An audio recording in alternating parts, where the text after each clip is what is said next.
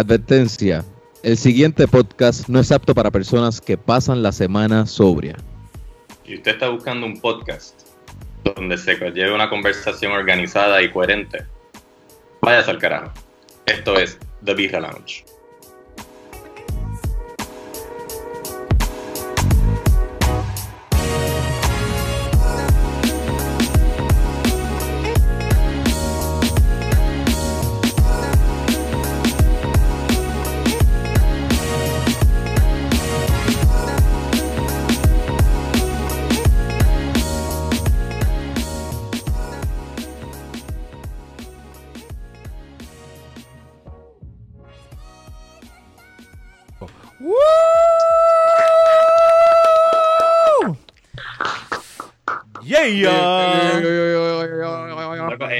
El intro es la parte más difícil de hacerlo así remoto. Como que la era de, del principio no se siente, no se siente igual sin, tener a la gente al lado tuyo.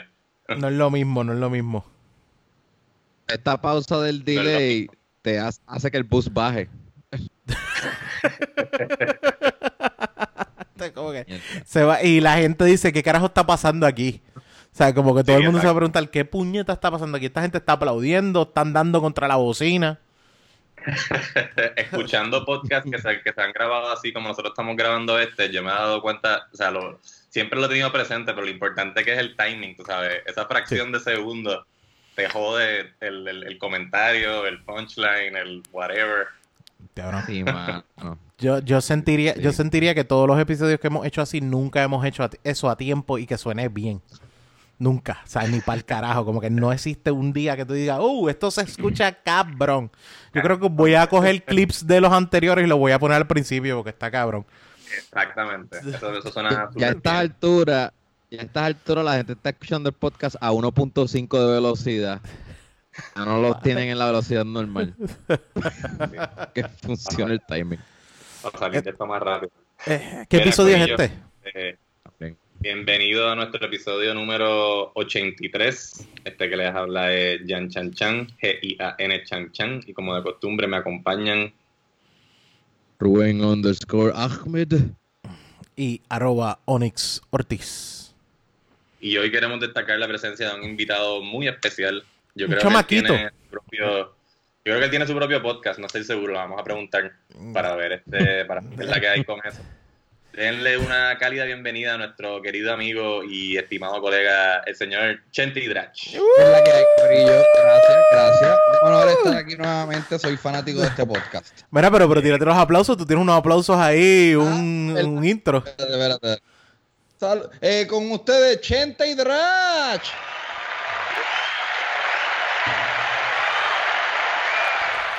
El único invitado que trae su propio. Todos ellos. Es un corillo de gente que contrató Chente para cuando está grabando que se sientan en una esquina y aplauden todos juntos. Sí, sí, se mantienen distancia. se escuchan muchos aplausos por el eco del, del, cuarto. Es por eso que se escucha así. Y también se escucha esta mierda.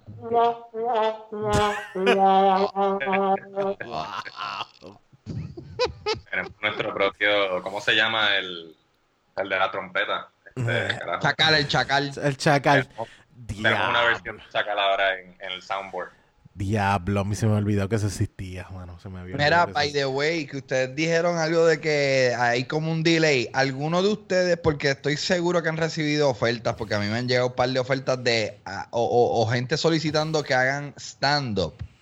Sí, me lo han dicho. Como que Ah, sí, deberías hacerte par de stand-ups. Es como que no, no, no. O sea, esto no, esto no, no se siente bien no se siente bien hacer stand-up hablando contigo solo. Si es a veces tú practicando el beat y te sientes bien mierda porque tú dices, Dios, esto va a quedar bien mierda, nadie se está riendo, cabrón. Si lo estás practicando, nadie se va a reír. Cabrón, estás tú solo, no hay más nadie. Y ese se siente horrible. Eh, hay un video en el YouTube de Melissa Villaseñor, la de la latina de. La primera latina en el que siendo cast member de SNL, trató de hacer stand-up ella sola en su casa. Yo lo puse. Y en el primer punchline, cabrón, tú te das cuenta que ella se da cuenta como que anda para el carajo, esto va a ser una mierda cabrona. Era un live o algo así. Era live y, tú lo ves, tú lo ves, eh, tú ves ese momento que ella dice, yo no pensé en, muy bien lo mojónico que iba a ser esto. cabrón, cabrón, si es, es, tú te acuerdas que nosotros llegamos ahí, la le cható y le cható a veces habían tres gatos. Y tú te sentías, tú dices, este punchline, está, este, este beat está bien hueputa, pero cuando tú lo probabas allí es como que, cabrón, aquí nadie se está riendo, si no hay nadie y ya todo el mundo, o sea, todo el mundo escuchó este chiste antes. ¿Tú te crees que yo voy a hacer eso en una grabación? Vete al carajo. Eso que tú acabas de describir de Lechato es mil veces mejor que lo que hizo Melissa Villaseñor. ¿alguno, de ustedes estaba, ¿Alguno de ustedes estaba la vez que Clyde una, una vez que Clyde tuvo probablemente su peor, la peor noche de su vida en Le Chateau y le, iba, le estaba yendo tan mal que en una el palo del micrófono se, se desplomó, se, se, se, se minimizó el solo. Sí. Y fue como que el momento más gracioso ever. Eso fue. Ese físico. Sí, la, la, la gente estaba esperando que él se hiciera daño o algo así para, reírse. el physical comedy fue mucho mejor que todo lo que él estaba diciendo, mano. Vamos a ver si él se parte una pierna o alguien le pega un tiro para, reírme. Es curioso, es curioso porque acabamos de establecer aquí que es mejor bomear frente a gente que, que hacerlo frente a una cámara. Que meterle cabrón frente a una cámara. Mira, eh, by the way, es que si tú vienes a ver, mira la fucking lógica. Todo el mundo que hace un especial, hace un especial en vivo en un teatro. Tú puedes hacer un especial tú solo. Tú puedes hacer un especial tú solo en tu casa y grabarlo y venderlo. Pero eso no tiene efecto. Pues, cabrón, pues mira la lógica. No lo puedes hacer live sin público. La lógica es esa. No lo puedes hacer live sin público. Porque realmente, en otras palabras, estás que grabando un sketch estilo monólogo. That's it. No hay más nada. No hay más les nada. Tengo una pregunta, les tengo una pregunta porque esto es un mm. issue del cual me puedo beneficiar. Mm. Yo, ¿qué ustedes harían si ustedes estuviesen, estamos en cuarentena y ustedes fuesen dueños de un especial de ustedes?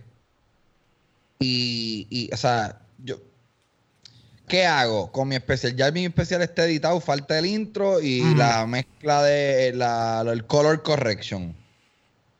¿Qué hago? ¿Lo subo, lo vendo? ¿Lo subo gratis en YouTube? Este, espero, porque también uno dice, pero espera, si lo suelto ahora, porque usualmente lo bueno de zumbar un especial es que tú zumbas un especial y te vas de giro y vas a vender más taquillas.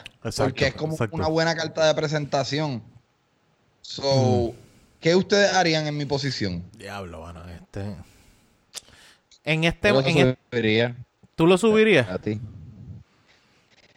En este momento sí, porque hay gente que está invirtiendo tanto en otros gastos y, también comprando subscriptions en otras plataformas que como que no sé si las ventas eh, eh, vendrían bien, yo no sé, pero para mí tú lo subirías como todo el mundo está pendiente, como todo el mundo está pendiente, tacho, yo creo que los views van a subir bien, cabrón.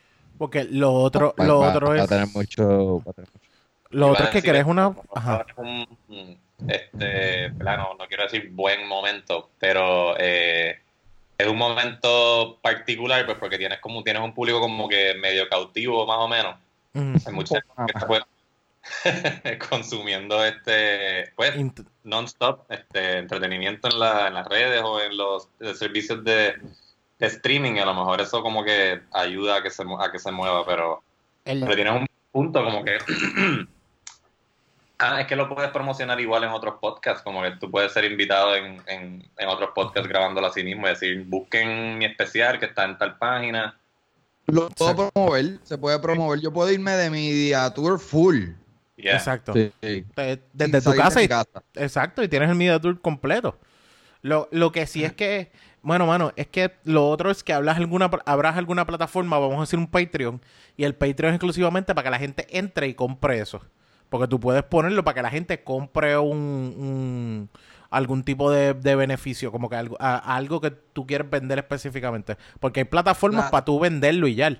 Vender ese, ese, ese especial y ya. Pero también es, el, es la cuestión donde sabes, tú tienes que acordarte también el boom que dio tu primer especial cuando lo subiste a YouTube. Ese primer boom que dio eso estuvo bien cabrón. Por, pero, La, la, pedirle, vamos a ponerle que yo digo en Patreon, dame cinco pesos. Cabrón, estamos, la gente está totalmente en modo ahorro. Sí, en parte sí. Pedirle cinco pesos a alguien está cabrón. Sí, sí, sí. No, eso me refiero, eso me refiero. No te lo voy a negar, pero también existe un punto donde lo, lo que, que tomes la decisión de o darle promo con diferentes sketches o diferentes, o sea, como de diferentes clips de lo mismo y aprovechas y le das una promo y lo que la gente vaya y lo compre. Porque esa es la, esa es la otra opción. Porque la otra es que, que, que le digas a la gente, pongas a la gente que se va a ver por el contenido tuyo y después vayan y lo compren. Igual, vamos a ponerle que yo hago eso del Patreon mm. y yo hago un compromiso de que como que dentro de tres meses va a estar en mi YouTube. O sea, la gente va a esperar los tres meses. Ahora, o esperar tres meses y lo voy a poner en YouTube. Mm, bueno, pues porque es ver hasta dónde le puedes sacar, le puedes sacar, le puedes sacar. Porque eso es una promoción que tú puedes durar seis meses poniéndola, ¿me entiendes? Que, que la gente vaya a seguir comprando y, y, en el 2021 decides tirarlo a YouTube. Y así haces el boom, porque el boom de YouTube te va, el boom de YouTube que tuviste con esta anterior, yo creo que te va a venir igual o más arriba. más, más, yo pienso que más. Sí, sí, vas a tenerlo más. Y estás hablando de la gente desesperada que necesita ver algo en este momento, pero YouTube no te va a dar el fruto que tú quieres ahora mismo eh, eh, económicamente. chequeate a ver qué otra opción de plataforma tienes para venderlo más barato o que le saques, aunque sea, no sea tampoco, porque fácilmente tú lo puedes sacar, vamos a decir, lo estás vendiendo a 5 pesos. Pero hay gente que estúpidamente está gastando mucho más por otras cosas. Acuérdate, sí está cabrón, estamos en modo ahorro, pero también hay gente que no le está importando tres carajos que lo está gastando. Porque lo que yo no gasto en gasolina, o ir a sitio, o ir al cine, o ir a esto, lo puedo gastar en un sábado comprándote el especial y viéndolo contigo. Porque Parece raro, pero créeme que Amazon está metiéndole cabrón y la gente está gastando su cheque en Amazon. Bien, hijo de puta. Bien, cabrón.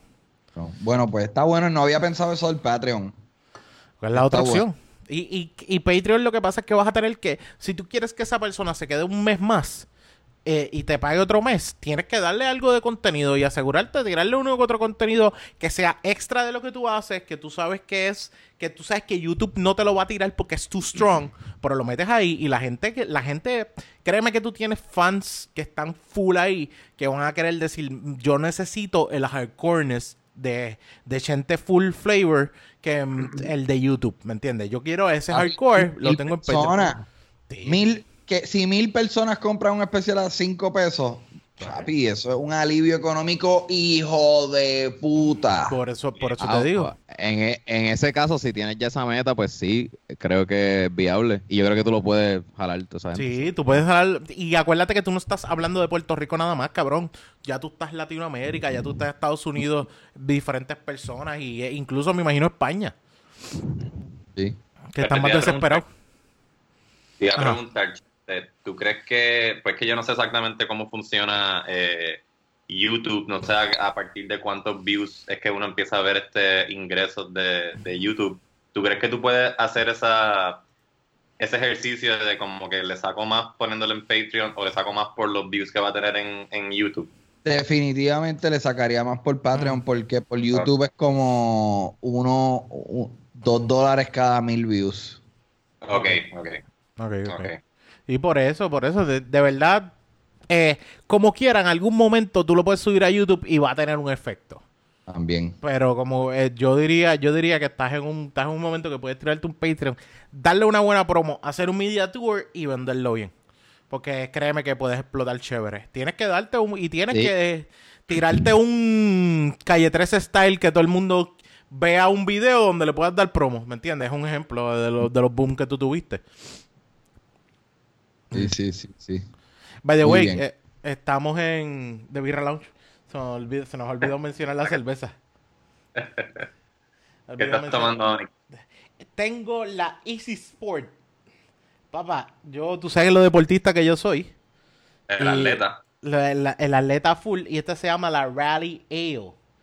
Mano, es. Sí. ¿Qué pasa? Boulevard Brewing Company. Es de Boulevard, exacto. Boulevard está tirando un par de latitas chéveres últimamente que he visto por ahí y siempre te pone la descripción como que te pone que está clean, balance y lo otro es tangy. Es tangerine peel con en sea salt. Se siente sal. Se siente sal. No, pero no, no, es este nivel de sal que te que tú dices te amarra la lengua y te jode. Tú dices, aquí sí se siente algo que es como sodio, como un tipo de salado. No sé qué es, pero se siente esa sal, mano, de verdad. Y sabe buena, es refrescante. Al principio, o, en el aftertaste. Hermano, en el, en, el, en el proceso del trago, no es como que es más o menos al principio. El aftertaste es el tangerine peel. Okay. Eso es lo que se queda ahí. Pero el siso, tú te das el trago y tú dices, no sé por qué, pero siento sal. Siento fucking sal en, en este proceso. gente, usualmente son gente mayor que le echaban ni que sal a la cerveza. Sí, he visto a la corona mayormente. Es que he visto gente que le echan. A la corona le echan sal. Nunca entendí, nunca entendí eso. Nunca he probado una, una, cerveza con, sal. Esa que tú estás probando ahora me atrevería pues porque es parte de, la receta. Pero nunca he entendido eso de servirte una cerveza y echarle un poquito de sal. Porque no, yo no sé si es cosa de mexicano. Yo creo que eso es cosa de mexicano, hermano. Jurado porque Eso iba a decir que si la margarita tú le echas un poco de sal también, pues, pues qué sé yo, lo asocian rápido porque es mexicano y, limón. Y la Para que la amargura no sea tan... ¿La margarita qué? Y yo siempre la pido sin sal, que pues parece que echarle sal a, los tragos no es mi... No. no, yo tampoco. A mí no me gusta la margarita con sal, brother. De verdad, jurado que a mí no me gusta la margarita con sal. Yo siempre la pruebo sin sal. Yo vi que Chente se estaba haciendo un par de margaritas, pero con sal full.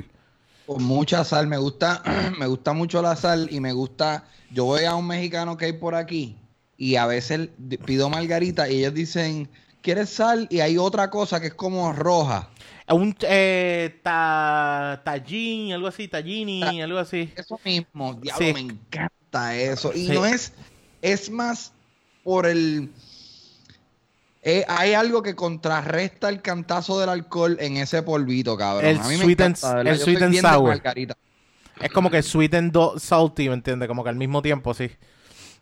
Se, se, siente. es que yo no sé. Yo yo prefiero tirarme un trago. Es como el Bloody Mary, que se supone que es un trago de qué? De, de, vegetales. Más que otra cosa, como tomarte un tomato juice. Pero a mí. Sí, eh, a mí esta cuestión. Esta cuestión de, de, de, Bloody Mary nunca me llamó la atención por eso, porque no me gusta como que ir a lo salado en cuestión de trago. Pero esta cerveza en el chiste, de verdad que esta cerveza en el chiste se siente bien con ese saladito, ¿sabes? No es como que es un mega salado, pero tú, tú, hay algo dentro de lo que tú estás probando que tú dices, aquí se siente sal, sí. ¿Qué por ciento de alcohol tiene? el por ciento de alcohol, bueno, dice, lo, esta es una cerveza de estas para pa cuestión de, de ejercicio. Tiene 4.5 carbohidratos, tiene también 1.2 proteínas, tú sabes. Tiene cero grasas, tiene 99 calorías y tiene 4.1. ¿Sabes? El nivel de alcohol es bien mierda. Mira, pues antes de preguntarle a Rubén qué está tomando, yo quiero decir la mía porque está más o menos por esa línea. Yo la cogí ah. sin saber que era este estilo de cerveza. Me habían dicho, ah, tienes que probar la Daytime IPA de Lagunitas, que está bien cabrona. Y cuando estaba en el supermercado, no lo pensé dos veces. Este, esa, ya la habíamos probado, Jan. ¿Qué qué? Esa ya la habíamos probado. Sí, en 100 por 35. En, en 100 por 35, sí. Y ya no me importa ya tu cerveza. sí. No, con Chente no. Con Chente no. Con Chente. Qué cabrón. Con Chente no. Por lado. No, ya busca otra cerveza en la nevera. Lo que pasa es, ok, te voy a, te voy a explicar un poquito, Jan. Lo que pasa es que esa cerveza cambió el, la etiqueta. Ah, la etiqueta cambió. Eso, la lata esa cambió. Era un clavo como virado antes. Sí, es verdad. Ah, ahora sí. Ahí está, ahí está tu, beneficio de la duda, Jan. pues yo. No, no, pero. Pero habla, habla de ella. De habla así, no, pues es ese mismo estilo, ese mismo estilo que está diciendo Onyx, que es este que si baja en calorías, ah. baja en carbohidratos, pero la quisieron hacer con sabor a IPA. Y está, o sea, sabe bien, pero como bebedor de IPAs, en verdad me deja con, qué sé yo, me deja con las ganas. Exactamente, ¿ves? Era un antes era un clavito virado, lo que como está enseñando Chente ahora. Antes era ese clavito virado y ahora ya no me acuerdo, me acuerdo. Pues bueno, me imagino que por eso se llama daytime, que es como para pa cuestión de eh, si quieres darte una cervecita por el día y no es para emborracharte, es como que para disfrutarte una ah, Si eres un carpintero, si eres un carpintero, bebe esto y vas a descabronar todo el trabajo. Esa es la otra que tienes. como que para que no sepas martillar, si no sabes martillar y estás borracho, pues peor todavía. Te va a ir, te va a ir peor. Pero tiene, tiene bajo contenido de alcohol, so doblas el clavo, no te partes un dedo. Ese, yo creo que es el mensaje. Bueno, quiero que sepas que yo puedo estar sin cerveza, con cerveza, y siempre que estoy martillando, normalmente los clavos me quedan todos virados. Como que es súper, es súper normal en mi vida. Que es como, que, ah, porque este clavo, es que el clavo está, el clavo quedó virado para el carajo, se jodió. como quiere. Pocas cosas me hacen sentir pocas cosas me hacen sentir tan, tan poco este, masculino coordinado como martillar. Oye, ¿cómo, carajo yo estoy fallando? Si lo mm, tengo aquí al frente y como quiera le doy mal. Yo en verdad pienso que Onyx no ha clavado, no ha martillado un clavo desde el 2015, pero soy yo. No, no, no. Pues fíjate, fíjate, eh, hace como, yo creo que, no, de hecho, el domingo que anuncian la cuarentena, yo me dije. hiciste unos pestillos en tu, en tu puerta, sí, clavaste unas barrenas, unos de estos de madera en tu puerta. Ok. ¿Qué ocurre? Yo estaba. Yo, eh, mi novia quería que el, televisor del cuarto se pusiera en pared. O sea, fuera con los agarres de, de, pared, pues yo tuve que barrenar, o sea, eh, taladrar la pared y ponerle barrenas para entonces cuadrar el, el televisor. Eso, eso fue una, porque una de las cosas que estábamos cuadrando también eran los, los, los clavos que... Eh, ¿Cómo te digo? Porque eso tú como que dices mal. exacto. Y lo otro era que habían dos muebles nuevos, que como dos estantes nuevos que yo puse para la sala, que estaban mudados nuevos, que también. So, eh, por lo menos, sí, martillé hace poco, martillé hace poco. Pero no sirvo, te lo juro, no sirvo para eso. No, eh, tú sabes que hay una parte de ti que tú te sientes cabrón cuando tú terminas esas cosas y tú echas para atrás y haces como que puñeta, esto me quedó hijo de puta. Por ese día no tuve eso. Es como que esto, pues, que quedó. Yo, acabó. No, yo no soy un carajo handy de, de martillar ni taladrar. Pero ese sentimiento que tú dices, yo lo siento cuando me voy camping y monto la caseta de acampar y digo, bueno, aquí vamos a estar viviendo por los próximos días. Yo armé esa mierda. ¿Y cuántas veces? un logro. Yo construí esta casa. Yo puse, puse esta estaca en la tierra más mierda y se sale toda. Mira, yo, yo, yo, ya yo estoy terminando mi trago. Mm. Porque yo no, tengo cerveza porque le di para abajo a todas las Ocean Labs. Que tenía. De, hecho, que Ocean Lab ahora tiene para que tú vayas, llames, pidas una orden y vas y la pides y te llevas las B.O.B. que a tanto a Ruby le gustan. Pop Nation. Pero yo estoy disponible. Mm. El palito de ron, mucha mm. gente lo critica, pero no hay nada más simple y satisfactorio que un buen ron con Coca-Cola. No le digo Cuba Libre porque no tengo limón. Pero ron con Coca-Cola me encanta. Pero eh, es Cuba Libre, bueno, sí es verdad. Es económico. Tiene que tener, pero se supone que sea también el Bacardi Select es el que se supone que se use, no es el Bacardi ron blanco. Creo que hay un hay un ron específico para hacer el Cuba Libre, no es el ron que yo estoy utilizando. Yo estoy usando, creo que esto me lo hizo Vero, creo que es para los viejos. Aquí tenemos Bacardi, ahora mismo hay Bacardi y para los viejos. Creo que esto es palo viejo. a mí me gusta el palo viejo. A mí, también. Gusta Lo que pasa es que me da este dolor de cabeza ahí super pussy. Pero en verdad el ron está cabrón. A mí me gusta el palo viejo y el Don Cristal. yo soy bien de beber ron y en una época de mi vida bebía ron todo el tiempo. Yo tenía muchos amigos que eran usuarios de perico. Yo nunca he vuelto perico. Pero yo me di cuenta que el, poder del ron es, bien cabrón, porque yo podía, yo me mantenía con ellos hasta las 6 de la mañana bebiendo ron. Exacto. Y yo, diablo, a la verdad que el, Dios bendiga el ron puñeta. Yeah, amén. Claro, en, esa, en esas par de horas yo, ellos estaban pasando la cabrón. Yo, ah, ah, yo tenía una fiebre para esta época mm. de decirme, voy a mear para esta esquina y me iba a mear para esa esquina, pero volvía a donde ellos meando todavía. Y como que, ¡ah, El viaje de perico de ellos no importaba. sí, sí, sí. El viaje, de, el viaje de perico era como que, ¡ah! Esto está pasando. Súper super cool. Rápido, yo tengo aquí los features. Esto es una Hazy IPA. Eh, tiene 6.4 de alcohol. Eh, se sienten los hops. Eh, es una cerveza frutal y es bien aromática. So, la recomiendo como un buen Hazy IPA. Sí, esa, este, esa para mí es el mejor estándar que hay de Hazy IPA. Hazy IPA, para mí también, eso iba a decir. La oficial de... Es de Bells, ¿verdad? Es de Bells, sí. Enséñala bien para que Chente la vea, que, que no se vio bien en el... Ahora sí la veo bien. Se ve brutal. Ahora. Cabrón. El croma mío está fallando. De tu cara. Ahí. Ahí esa es la feature. Los features. Y la latita está súper bonita, Ahora sí, es como, como un logotipo de algún equipo de pelota. Una ricota. Mm. Es bien linda. Nada, eso es todo. Busquen la ICIP donde quieran. es mucho más bonita que mirarte la cara. Yo voy a hacer este podcast con la lata en la cara para que no, para que no digan nada. no digan nada de mi cara. Hay un filtro que, que te borre la cara. Cabrón, el croma. No se puede carajo estar detectando mi cara. Mira, el Chente, te has puesto a beber, has estado bebiendo, estás es Flor Luisito Luisito se encargó de darte ese flow de estar bebiendo todos los días y tú estás lo más bien al mediodía y de repente ves un post de Luisito y tú dices, puñeta, quiero beber, dime que no estás así. Sabes que hablé con Luisito. ¿Hablaste con Luisito? hablé con Luisito.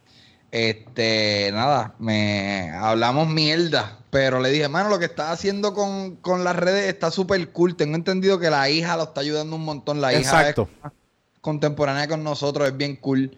Y, de hecho, yo creo que ya tiene un podcast, pero ah, me dijo algo bien importante que quiero compartir con ustedes porque es prudente para lo que a nosotros nos gusta hacer, que es el stand-up comedy.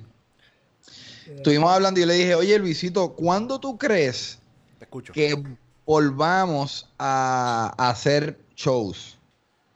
Y él me dijo, él me dijo esto, voy a más o menos, más o menos parafrasear. Él me dijo, ojalá yo esté equivocado, pero podemos olvidarnos de hacer shows hasta fin de año. O sea, en el 2020... No, no es una opción. No, una opción. Y esto te lo dice alguien que, que es dueño de teatro, ¿sabes? Un productor de muchos años. ¿sabes? Eh, esto, si hay algún experto en el negocio del espectáculo, es fucking Luisito Vigoro. Y, de nuevo, va a toa, que Luis, Luis Vigoro va a toa o sea, nadie sabe a ciencia cierta. Él, ojalá él esté equivocado, pero su opinión tiene mucho peso en mí. Yo pienso que, es bien posible que no veamos escenario hasta, hasta el 2021. Sí, o sea, porque Luisito eh, no solamente ha producido este miles de, de, espectáculos de todo tipo, sino que yo creo que, si no me equivoco, él se ha dedicado a esto toda su vida. Él no ha hecho otra cosa, ¿verdad? Él es Él era publicista, él era publicista cuando joven. Ok, ok, ok. Pero su familia es de producción, ¿sabes? Él siempre estuvo ligado al negocio del espectáculo. Ok, ok. ¿Tú sabes que yo pienso? 2020, qué fuerte. Sí. ¿Sabes que yo pienso? Que puede que. Mira, esto sería lo más erróneo para mí, pero si abre, si, si levantan la cuarentena y todo empieza poco a poco a volver a la normalidad, hay una frase que a mí me chilla un poco los oídos, pero que puede volver a hacer que todo vuelva a la normalidad. Y es, vamos a abrir con las medidas de seguridad eh, preventivas para que se lleve todo a cabo. Esa frase para mí es bien peligrosa porque yo no creo que se lleven las medidas de seguridad como, como, se, como al, pie de la letra. Pero, si, pero si, si hay alguien que en verdad ejecute partiendo de esa premisa, yo creo que se van a hacer shows normal, con máscara, con guantes y todo. Pero yo creo que, yo no lo haría, pero yo creo que puede haber gente allá afuera que lo haga. Y puede que eso, eso haga que, que vuelva a la normalidad. Sí, pero hay, hay mucha gente, yo lo haría. Pero yo lo haría como performero, pero yo no iría a un show. Exacto. el problema es vender, poner fondillo en las butacas es la parte difícil. Como que, ¿quién, quién se va a atrever a, como decir, dale, vamos a meternos en un cuarto cerrado con mil, con, ponle 75 personas? A toser allí, a estar con un, en, un ciclo de aire acondicionado cerrado Está apretado, ¿sabes? Mira, lo pensé porque como cuando ocurrió lo del toque de queda en Semana Santa y la gente, aunque sí era una, necesidad de ir al supermercado, pero fueron a conglomerados todo el mundo a, ir a hacer compras y no les importó. Un bicho, sí. Porque pensaron que con las máscaras y el guante se iba a prevenir. Yo creo que esa misma persona este soy yo acá. Esas mismas personas, pues, pues lo, lo irían, irían a verlo. Bueno, eh, pero no estoy diciendo que es lo correcto. Estoy, diciendo que, puede, puede pasar. Yo, de verdad que en mi mente cabe un poco esa posibilidad. Piénsalo bien. si un show, la gente le va a caer. Mm, yo creo que el desespero. dice, la, yo creo que la gente, si tú le dices, vamos a tomar las medidas de seguridad con alto rigor, van, van a ir. Bueno, piensa el desespero de la gente de, sentirse como que volver a respirar un poquito está. Y si tú, si, si tú, por mi madre, que si tú dices hoy, el toque de quedas el día de hoy se cierra y puedes salir, o sea, como que se quita y puedes salir, quiero que sepas que la gente no le va a importar un bicho, hay gente que no le va a importar un carajo y van a salir porque están locos por salir, por más, por más cuestión que, que ocurra. Cabrón, ayer yo vi un tweet, y esto me estoy basándome en un tweet de la foto, una foto que te eh, nombraba todas las, empresas grandes que estaban a favor de que se abran los comercios. Y es un entre ellas estaba el mesón, entre ellas estaba hasta eh, MIDA y estaba la Asociación de Hospitales de Puerto Rico. Que yo, yo, en mi mente dije, yo soy un morón, yo no sé para qué carajo son los hospitales, eh, no es para no prevenir. los hospitales son para prevenir. La salud de la gente. Ah, de verdad, eran para prevenir. Es como que no se supone que ellos sean los que estén más en contra. Exacto. y yo, dije, si, si la asociación de hospitales están pushing esto, a mí no me sorprendería que, productores de, entretenimiento abran. No, para nada. Tú sabes, tú sabes que... No. Ajá. Pero los hospitales no es prevenir, los hospitales son el remedio. Ajá. Ajá. Bueno, son el remedio, pero por otro lado hacen eh, hacen conferencias y campañas de concientización y ellos son los ellos, el nombre de ellos son los que deben eh, utilizar para llevar estos mensajes de quédate en tu casa, usa mm, estas medidas. Bueno, de hecho, el ejemplo. De hecho, tú te... el, remedio, es después de que tú no haces eso. Si vemos, si vemos los hospitales como cualquier otro negocio, pues a ellos les conviene que la gente se infecte.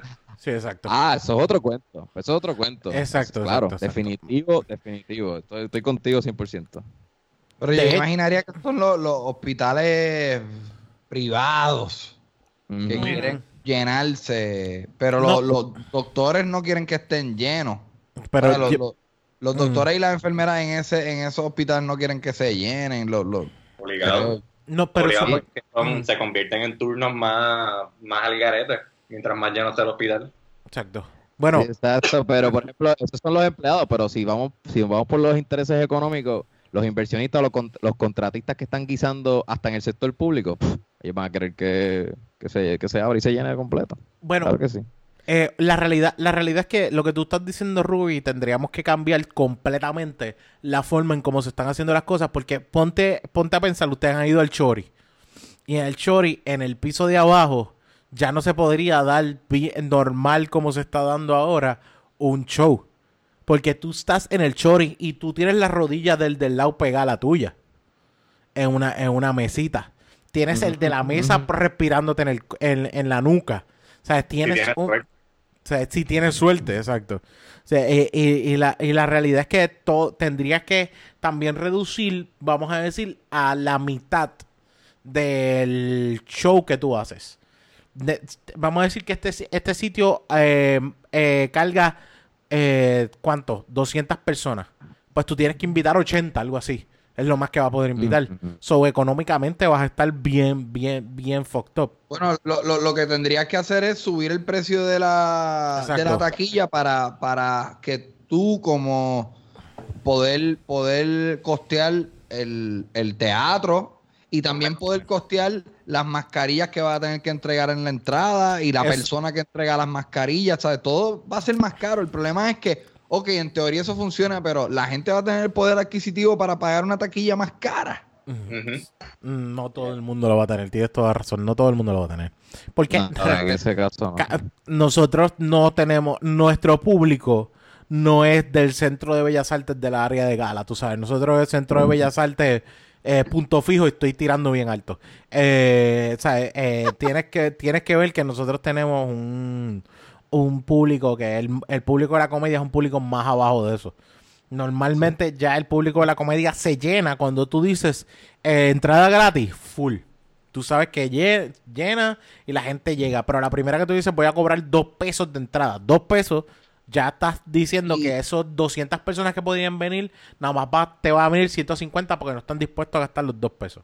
El problema también del stand-up es que es algo que no tiene valor de producción. O sea, literalmente un tipo con un micrófono que tú dices, pero ¿por qué me sube? ¿Por qué es tan caro si es un mamabicho ahí hablando? este tipo puede bombear, maldita sea.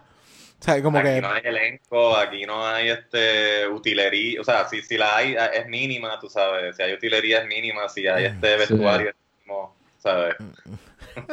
bueno, hay, hay comedia... Ropa, yo lo vi entrar, está con la misma ropa, él ni siquiera se cambió hay, hay comediantes que tú ves que tú dices, diablo, este show, este tipo está cobrando cinco pesos. Este tipo no es tan bueno, cabrón. Yo no creo que tú, deberías, tú no eres de cinco pesos. Yo vi a Louis C.K. Ah. en la, como en la octava o décima fila y me costó creo que 46 dólares la taquilla. Ah, coño, está súper bueno. 46 dólares para Louis C.K. Súper bueno. Sí, ¿cuánto cobra Chapel? ese ¿Ese fue el mismo especial de Sincerely?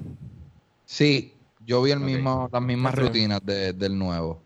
De, de hecho, ¿cuánto Chapel? Chapel tiene como 200 pesos, algo así. Chapel es un super carero y eso a mí me encojona. Es un super carero. Yo vi un, layout.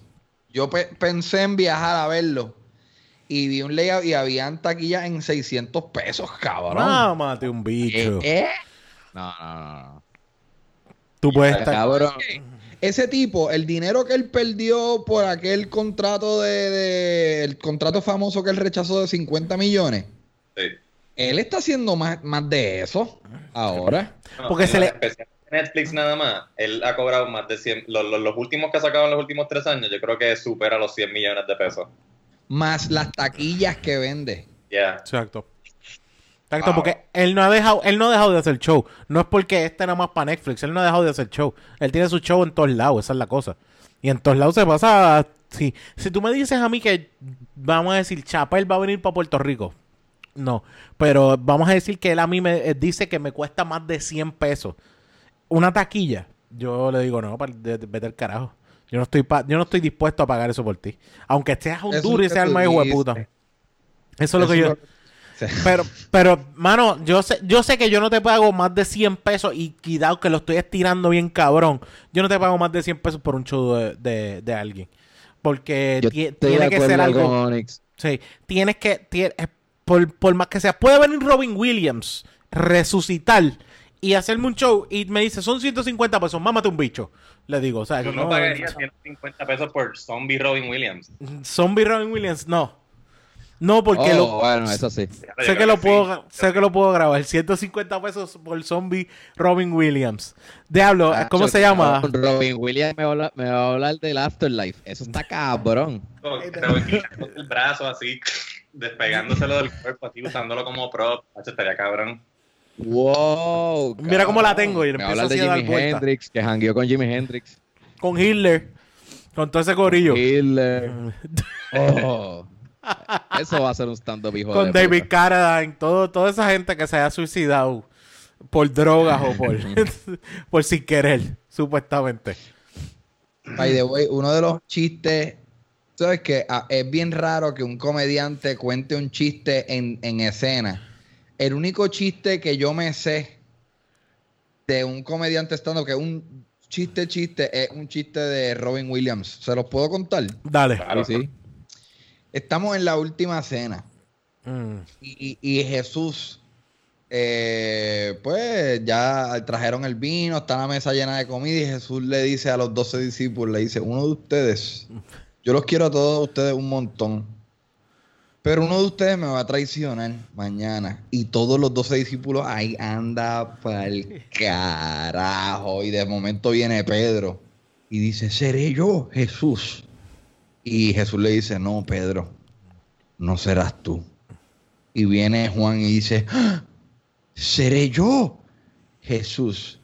Y viene Jesús y dice, no, Juan, no mm. serás tú. Y viene Judas y dice, seré yo, Jesús. Y Jesús dice, seré ya, Jesús. Se cortó el punchline. No, no, no, no salió, salió, salió. yo, yo, escuché que tiene un modem que es una papa majada y eso no le permite. con eso tiene internet. Él conecta el, el, Ethernet a una papa majada y con eso puede escucharnos. Ese es el chiste que yo me sé. Bueno, de hecho. Mm. el chiste ese es de, de, Live on Broadway. Live on Broadway. Tú sabes que, sabes que ese chiste, ese chiste eh, lo usan para forensics. Para, tú sabes que está oratoria forensics en las escuelas. Pues es, ¿Sabes lo que es forensics y oratoria? No sabe, gente. Sí, como clases de hacer un monólogo. Monólogo, pues hay competencias de esto, son monólogos. Forensics es la versión inglés de la, oratoria.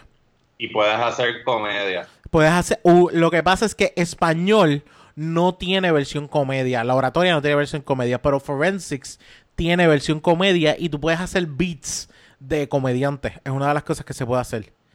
Y esa sección de beat, hasta que él habla completamente de la Biblia, ese beat se puede usar completo para eh, forensics.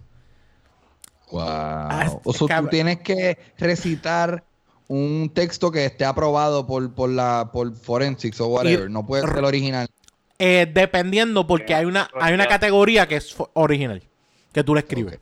Hay una categoría que es original, pero hay otras categorías que son así. Y, Robin Williams, uno de los que está aprobado, y otro de los que está aprobado, yo creo que es George Carlin. Uno de George Carlin. Son ah, como que tiene que haber, tiene que haber algo aprobado. Y la cosa es que. tu hermanito, exacto. mi hermanito lleva como tres años haciendo forensics y siempre compite en la categoría de. ¿Original o comedia? Sí, de comedia. Y yo he visto piezas, ¿verdad? Que son beats de, este, de Kevin Hart, de Donald Glover, de Robin Williams. Exacto, ya, hay, ya hay muchos más. De Chris Rock, un, un, montón, un montón. Wow, imagínate cuán duro nosotros estaríamos si nosotros hubiésemos sentido el poder de la risa en estando en high school, cabrón. cabrón. Ah. Cabrón, yo quiero que tú sepas, yo quiero que tú sepas, y yo tuve muchos estudiantes que yo le dije, tú tienes la capacidad de hacer stand-up, de hacer stand-up. Ah, mister, pero yo no me atrevo. Tú tienes la capacidad de hacer stand-up porque si te estás parando donde estás y tu risa no viene nada más del, del lo que tienes escrito, tu risa viene de algo que tú haces naturalmente. Tú tienes mucha capacidad para eso. ¿Y qué ocurre? Muchos nenes que yo le he dicho, vete a tal show, al, al open mic, ve para que practiques muchos pichean porque tuvieron en forensics, pero es bien fácil, ¿sabes? Es bien fácil, no, no es bueno, no es tan fácil. Es bastante fácil la cuestión de que yo tengo una maestra, tengo un vaqueo, tengo algo escrito, chévere, pero cabrón, siéntate, escribe y haz algo que tú puedas hacer y trépate. Ah, pero es que eso no es para mí, porque esto. Y estudian, y no le quiero tirar a nadie de fucking drama ni nada, me perdonen, pero está bien fácil estudiar drama y yo entiendo que son unos duros en drama, pero tú le dices, cabrón, métele stand-up porque tú tienes la capacidad, pichean. Es como que le tienen un. Pero es que también tienes que ser un fiebrú. O sea, yo siempre, toda mi vida fui fiebrú de comedia. Yo veía películas de comedia y yo veía videos de gente haciendo stand-up y yo decía, yo quiero hacer eso. Y yo creo que eso es una parte esencial, eh, eso, para llegar a, decir, para el carajo voy a hacerlo. Si tú mm. no eres un fiebre de Luis Raúl, o de Richard Pryor, o de Carlin, o de Dave Chappelle, o de Luis C.K., pues fuck it. No, me interesa hacerlo. Quiero ser actor. Quiero hacerme famoso. Ah, pues, brutal, pues vete para allá. Exacto, eso Es, diferente. Pues la, la cosa es que lo más que me gustaba era cuando mandaban a hacer a los chamacos ese, como tuve como dos años que mandaron a dos chamacos a hacer el mismo, eh, el, mismo monólogo de Robin Williams. Y íbamos a la, a las prácticas y íbamos a verlo. Y yo me sentaba al lado de uno, un chamaco y lo, lo empezaba a decir mientras ellos lo estaban diciendo. Y ellos como que, adiós, pero tú hiciste oratoria, ¿no, cabrón? Eso es de Robin Williams. Es como que todo comediante y toda persona que hace stand yo creo que lo tiene que haber escuchado y tiene que haberle metido bien cabrón. No, pero es que no es cabrón, es como que es, importante. Y, y, de hecho, la maestra le cambiaba palabras. Y yo le decía, esas no son las palabras que él utiliza ahí. No, no, porque nosotros lo tratamos de cambiar para que se escuchara mejor y yo no, no se escucha. ¿Cuáles? ¿Las malas palabras? No, no, no malas palabras específicamente. Como que otros tipos de palabras que yo decía, como que le estás dando una pausa que mataste el, el punchline. Habían cosas así. Pero ¿cuán más perfecto, maestra, tú lo vas a hacer que Robin Williams? Ese, es el problema, que habían cosas... Ajá. Yo que he visto mucha gente hacer estos beats de comediantes súper famosos, Dane Cook es otro, que hacen este muchos beats de él en estas competencias de, oratoria.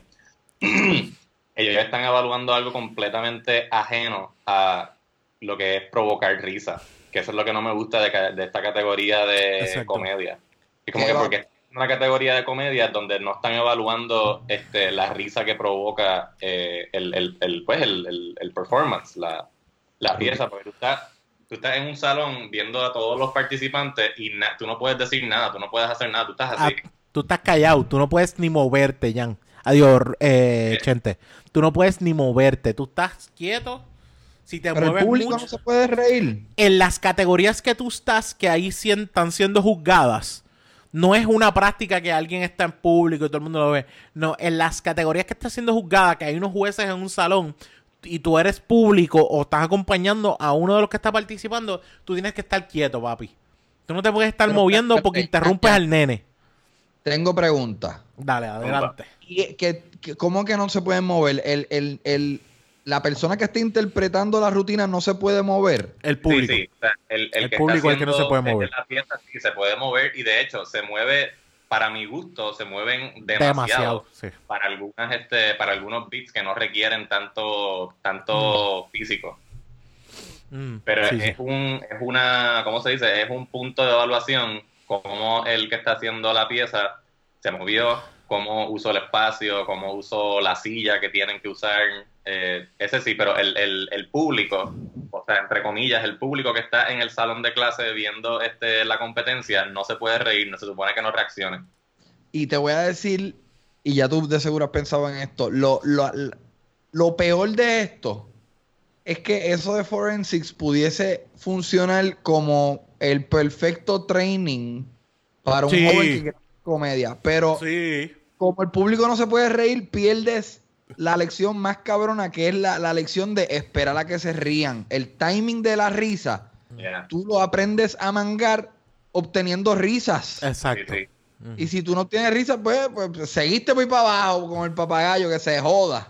Pues, lo pues, bueno de, las competencias estas de forensics y de oratoria es que el, el, te ayuda a trabajar el stage fright. frente a gente a hacer algo. Eso, eso está cabrón. el stage fright es una cosa que te ayuda un cojón, sí. Exacto, eso no tiene, y eso no tiene precio en términos de, de, pues, de ser un buen este performer. Pero, pero, pero pues lo, lo, lo, que no me gusta de la categoría de Comedian Forensics es que están hablando un chorro de cosas que en verdad no son comedia. Son otra, son, son, es otra disciplina. Exacto. Eh, porque están pendientes a tu movimiento, a tu pronunciación, a que no falles una palabra. Son cosas como que son un área de evaluación que no es la calidad de risa, es la calidad de, de hacer performance exacto a como ellos deben o que la pieza está creada de una manera que tú dices, oh, esto está bien cabrón. Y yo, o sea, yo vi muchos muchachos que hacían comedia y tú decías, eso da fucking risa, pero también mientras ellos lo estás haciendo, no te puedes reír. No te puedes... No se dan cuenta, ellos no tienen ese, ese momento de discovery que a todos nosotros de seguro nos han pasado que escribimos una rutina y de repente hay, hay una risa en donde tú no te esperabas donde estabas. Y es como que, ah, wow. y eso Sí, sí. Y te pone a pensar por qué se rieron. Ah, porque quizás yo hice una cara, porque ellos pensaban que yo iba a decir esto otra cosa. Y ese ejercicio mental yo creo que es súper poderoso para alguien que quiere hacer comedia. Y, y es que me, me vuela la cabeza todo eso que me dice, porque nuevamente la academia demuestra que son anticreatividad, cabrón. O sea, es como que evalúan todo excepto la creatividad. no, no, es, no es que tú seas creativo, no es eso. Es, al revés. Es que ponte a pensar. Si la academia ya tiene unas reglas implementadas y la comedia lo que hace es romper las reglas, entonces ¿cómo tú vas a evaluar eso? Claro. De, de hecho, hay veces que la maestra, yo le dije, el de Robin Williams, le dije, eso yo creo que es mejor decirlo como originalmente está esto, lo otro. Y dije, no, es que evalúan lo que yo hago y yo soy la que toma la decisión. Y yo, pues, mate un bicho. O sea, así de fácil, mate, un bicho. Sí, sí, mira, este, lo que pasa es que, y, esto lo digo porque mi hermano me lo, me lo ha dicho y, no, lo, no lo dudo. Él me dice que en verdad hacer este, estas pendejas de forensics o de oratoria en verdad es bien divertido porque es un grupo bien, bien pequeño de personas que lo, que lo hacen, eh, parecido al stand-up. Y entonces tú conoces a alguien que lo hace y, se, y, y, están en corillo. O sea, se, se, reúnen los sábados para practicar, se dan, se dan ayuda, hazlo así, hazlo así, dilo así, dilo así, como que es una dinámica parecida en sentido a la escena de, de la comedia, que tú ves a la misma gente en todos los lugares y y es parte del encanto de hacer stand-up, de esos hangueitos antes y mm. después del show, durante el show. Tú este, exacto, tú mismo has hecho obras de teatro, gente. Las obras de teatro te, dan un, un, como que un perfil de la gente y un conocimiento de un corillo que tú dices, vivimos esta experiencia nada más. Y eso es una de las cosas que pasa con ese grupo. Es como que esta es una experiencia de esta gente y esta es la vivencia de esta gente y está bien cabrón. Es como los equipos de baloncesto, ellos son su corillo y este son su corillo. Me acabo de acordar de cuando la, esa semana antes de mi primer stand-up, la primera vez que hice stand-up, fue una experiencia bien bonita porque fue una producción de mi, Carlos Amber, Chicho, yo y, perdón, eh, Víctor y yo, el burro adelante para que no se espante. Y fue una experiencia bien bonita porque yo estaba tan cagado que nosotros, yo iba a casa de Víctor y cogíamos, él tenía Guitar Hero y yo practicaba con el micrófono de su Guitar Hero. Practicábamos y, él, él, me miraba, Víctor me miraba y me evaluaba y luego yo. Y, y, yo desarrollé esa primera rutina tal cual, hasta con buenas noches, Corillo, muchas gracias, mi nombre es Chenti hasta luego, ¿sabes? Cada cosa, porque esas... Sí, tú hiciste una obra de teatro. Tú hiciste una obra de teatro. Forensics, yo hice forensics. Eh, eh, los nervios antes de esa primera vez, por lo menos en mi caso, yo respetaba tanto el arte de hacer stand-up y yo estaba tan nervioso y yo tenía un deseo tan cabrón de hacer un buen trabajo que yo ensayé, yo me atrevo a decir, más de 100 veces esa rutina. Y, y hacerla y que te quede bien o que tú creas, porque si yo veo esa rutina hoy en día, es un cringe bien cabrón. Pero ese momento de descubrir que algo tuyo fue efectivo es bien cabrón. Es súper poderoso. La verdad es que sí. No tiene, qué sé yo, no sé con qué, no sé con qué compararlo. Pero, pero sí. Este, igual yo la primera vez que hice, yo lo practiqué un montón y lo leía y lo releía y quitaba y añadía y qué sé yo, que, hacerlo y que te diera resultados era como que, era que, era como que lo menos que me esperaba. De hecho, mi primera libreta que yo hice de stand-up, lo que tuvo fue dos stand-up, that's it. No le cabía más nada. Porque yo escribía tanto por cinco minutos, cabrón, tanto. 12, 12 fucking, ¿sabes? 12 fucking stand-ups. Y ahora mismo la que... Ajá. ¿Alguna de esas rutinas todavía son parte de tu repertorio? Sí, ¿Alguna rutina de tu primer stand-up todavía es parte de tu repertorio? De hecho, hasta mi forma de empezar. Porque esa primera vez tú hablabas de ser maestro. Me dedicaba a mentir, era maestro de religión. ¿Y tú, Jan? Estoy pensando en esos primeros cinco minutos que yo hice y creo que creo que no. ¿Y tú, Rubén? No. Yo, cabrón.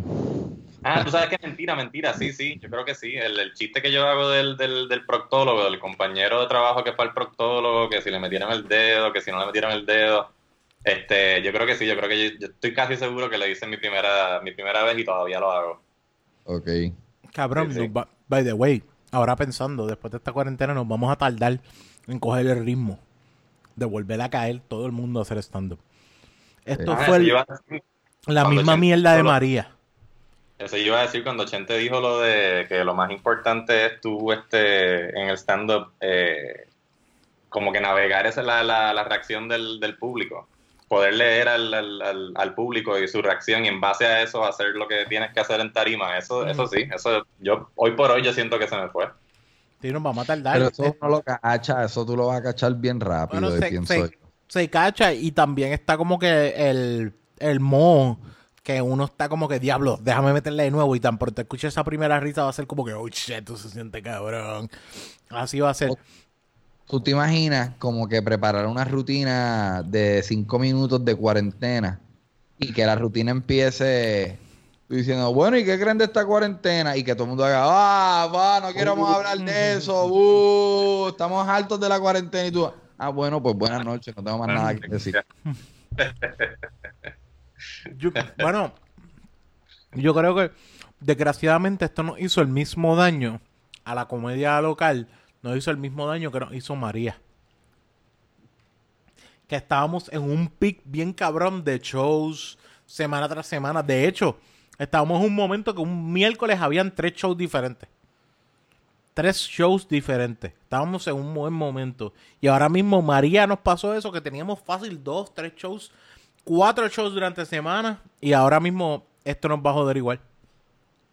Qué mierda, puñeta. ¿Sabes qué? Me estaba acordando de una rutina que yo empecé a decir en el show de ustedes en 100 por 35 y, mm. y se me ocurrió después un, buen chiste, cabrón. Que yo estaba hablando, yo estaba desarrollando por primera vez en mi vida algo como que un poquito controversial. era una rutina hablando de SeaWorld. Y hablando de que, mira, yo pienso que SeaWorld es importante y es chévere. Y se me ocurrió un chiste bien cabrón que yo creo que se me ocurrió hablando con Jan. O cuidado si Jan me lo dijo y es como que estoy hablando de SeaWorld y, y ahí tú cautivas a la gente y creas el cariño de la gente hacia, la, hacia los seres vivos y las ballenas y eso. Y ustedes se acuerdan de, yo no sé si ustedes vieron la película Free Willy, que ahí, al final de la película Free Willy, el nene hace así y se señala. y la ballena, Isis. La, la ballena brinca una muralla de piedra hacia su libertad ¿Se acuerdan de esa escena? Sí. Pues es bien interesante pensar que la ballena que utilizaron para grabar esa escena era una ballena que justo cuando hizo ese salto le dijeron, bueno, de vuelta a la piscina, para SeaWorld.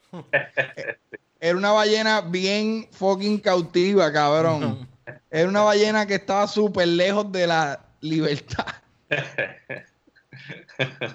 Algo así. cuando ella brinca, cuando ella brinca, ella cae a la otra piscina que tiene que quedarse durmiendo. Exactamente, cabrón. Yo, tenía un beat que hablaba de eso, de, de Salana John a Isis. Yo me acuerdo. Que ya yo no lo he usado, yo no lo he usado mucho. Que era que la única forma en que tú vas a ver un gordo escapando de, de cops eh, porque yo decía que la gente me rápido me comparaba con un pedófilo por decir que era maestro de religión. Ajá. Y la única forma, y, la gente me mira y como que piensa que yo salí hasta en COPS o donde me habían visto por, por decir que era maestro de religión. Y, y llegaba un punto donde decía, tú nunca has visto un gordo corriendo en cops, los gordos no corren, cabrón, o sea, yo no puedo salir en cops, es imposible. Es más, cuando tú has visto un fucking gordo brincando un muro, el único gordo que ha brincado un muro es Salaná, hey John, ahí sí, ese es el único gordo que tú vas a ver brincando un, un muro, fuera de eso no. Ese, ese, era mi, ese era mi beat tirando, para Me voy a hacer un palito, me voy a hacer un palito, vengo ahora. Dale, dale, dale. Cabrón, en mi mente, siempre en esa escena, yo esperaba que esa ballena le cayera encima al nene. Siempre, siempre. Simpsons hicieron. ¿Ah?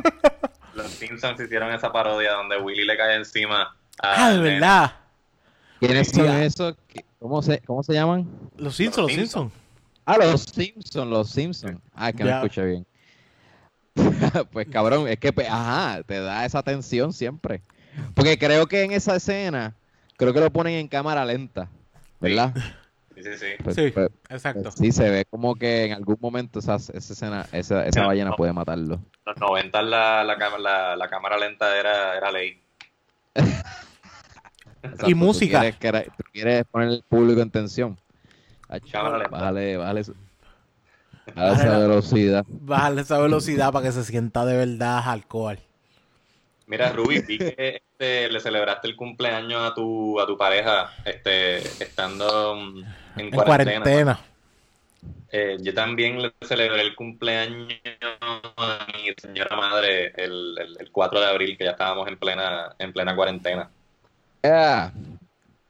cómo, cómo, se siente hacer, hacer la planificación de un cumpleaños en plena cuarentena? Con, un montón de gente que nadie más va a cantar más que tú bien, este, como te digo, se sentía bien parecido a un cumpleaños regular porque estaban todos mis hermanos en un chat, este, pues planificando como que le regalamos esto, le regalamos lo otro, que bizcocho, esto, bla, bla, bla. Pero de repente, y cuadramos todo eso por un chat como siempre. O sea, nos pasamos los chavos, tú compraste esto, yo compré lo otro, bla, bla, bla. Pero a la hora de la verdad, cuando llegó el día, fue como que, ah, verdad, que como que no, no nos vamos a, no nos vamos a reunir. O sea, que el build-up fue el mismo, pero de repente pues, estábamos todos en, en, con el celular así, cumpleaños, Se escucha tan... Sí. Fue una dosis de realidad, como que, ah, ¿verdad? Qué mierda. Bueno, de hecho, mi familia lo que ha hecho para los cumpleaños de tías, primos y todo lo demás, es que todo el mundo organiza como que un, a esta hora nos vamos a reunir todos y vamos a llamar a esta persona para entonces cantarle feliz cumpleaños. Y así mismo, y así mismo fue, fue como que éramos como 16 personas en Zoom, porque es todos los primos, más todas las tías, más mi abuelo y mi abuela, que mi tío le pone a mi abuela y mi abuelo, mi abuela, mi abuela y mi abuela sentados en un sofá así mirando como que, ¿qué carajo esta mierda que está pasando? Y, y, ellos están como que, y para colmo mi tío le puso un background de una playa en el Zoom. Fue como que, ok, pues no hay problema.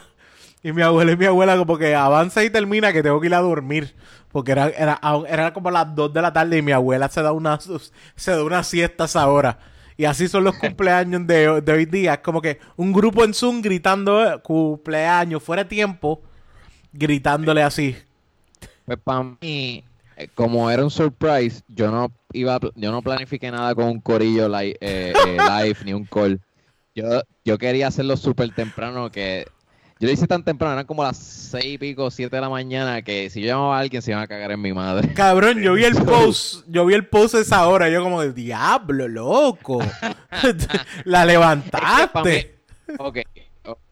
Mire, lo que pasa es que para mí es awkward esperar como hasta las 12, una de la tarde, para llevarle el bizcocho y decirle, ¡eh, sorpresa! Eso no, eso no es una sorpresa, ya, ya hubo una, ya hubo, si no le dijiste por la mañana que, que felicidades, pues hay una tensión ahí awkward de. Eh, mira, este, tú sabes que es mi cumpleaños hoy. sí, eh, yo no, eso es lo que tú no quieres. Aguantar ese Ajá. Eso es lo que tú no quieres, que de repente te digan, es mi cumpleaños hoy, cabrón. Y tú como que, oh, shit, sí, yo lo sé. te tenía, te tenía una fucking sorpresa. Ajá, ajá. So, para evitar eso, yo rápido, yo a las 6 de la mañana fui a casa de mi madre, que ya fue quien hizo el bizcocho homemade. Lo Le quedó súper cabrón, by the way, se veía bien bonito. Exacto. Eh, mano, sí, un bizcocho de zanahoria súper rico. Este, entonces. Ah, ¿Cómo fue ya? Ah, de verdad, no, no, sabíamos eso. Cantó eh, Pidión. Estaba pidiendo un cantito. Que... un canto. Tú sabes lo que yo estaba pensando. Yo no, yo llegué de hacerme el palo y llegué a mitad de conversación. Mm. Pero estaban hablando de que tú hiciste un surprise. Exacto, el surprise a la novia, exacto. Ayer, por la mañana le hice un surprise y le, le canté cumpleaños en la cama. Pues tú sabes, yo, yo me voy a ir para el otro lado del espectro. Yo acabo de salir a hacerme un trago y aproveché y fui a mear. Y yo pensé, yo pensé que, ¿cómo es que se dice en Puerto Rico en español un alibi? Eh, um, te digo. Yo pensé, yo dije, si ahora mismo yo salgo a hacer un trago y yo cojo a Vero y la, la, la holco o la, la apuñalo, de momento es el perfecto alibi. Como que, mira, yo estaba haciendo el podcast, cabrones. Yo estaba en un podcast, yo no sé qué carajo pasó ahí. Llega lleno de sangre. Yo no entiendo que estaba. Esto fue audio nada más. Ajá. Mira, busca la definición, el verbo. Alibi. El verbo es offer an excuse or defense for someone, especially by providing an account of their whereabouts at the time of an alleged act. Exacto. Es, una excusa. Una, coartada. Coartada. Una, En español dice coartada. Coartada, sí. A la traducción. Ya. Coartada es como voy a dejarle el cuello a mi mujer.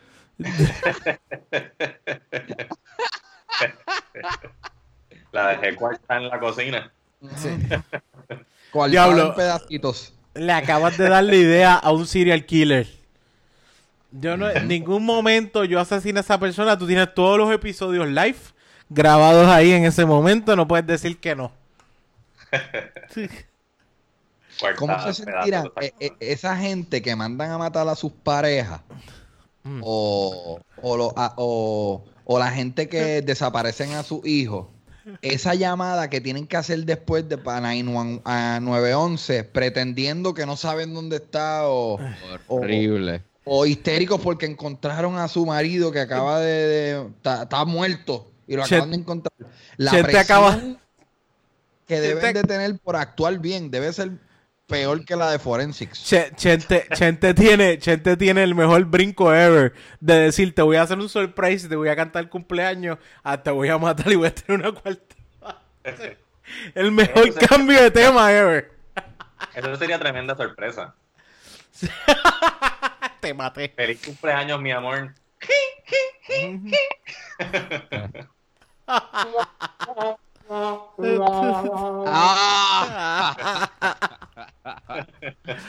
ya, el rompecurva de Jan. Para joderlo.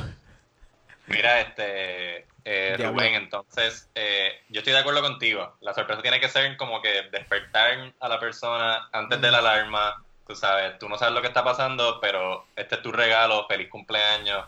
Yo soy el mejor novio del mundo. Exacto, soy la persona más importante en el mundo. Nadie se atrevió a hacer esto.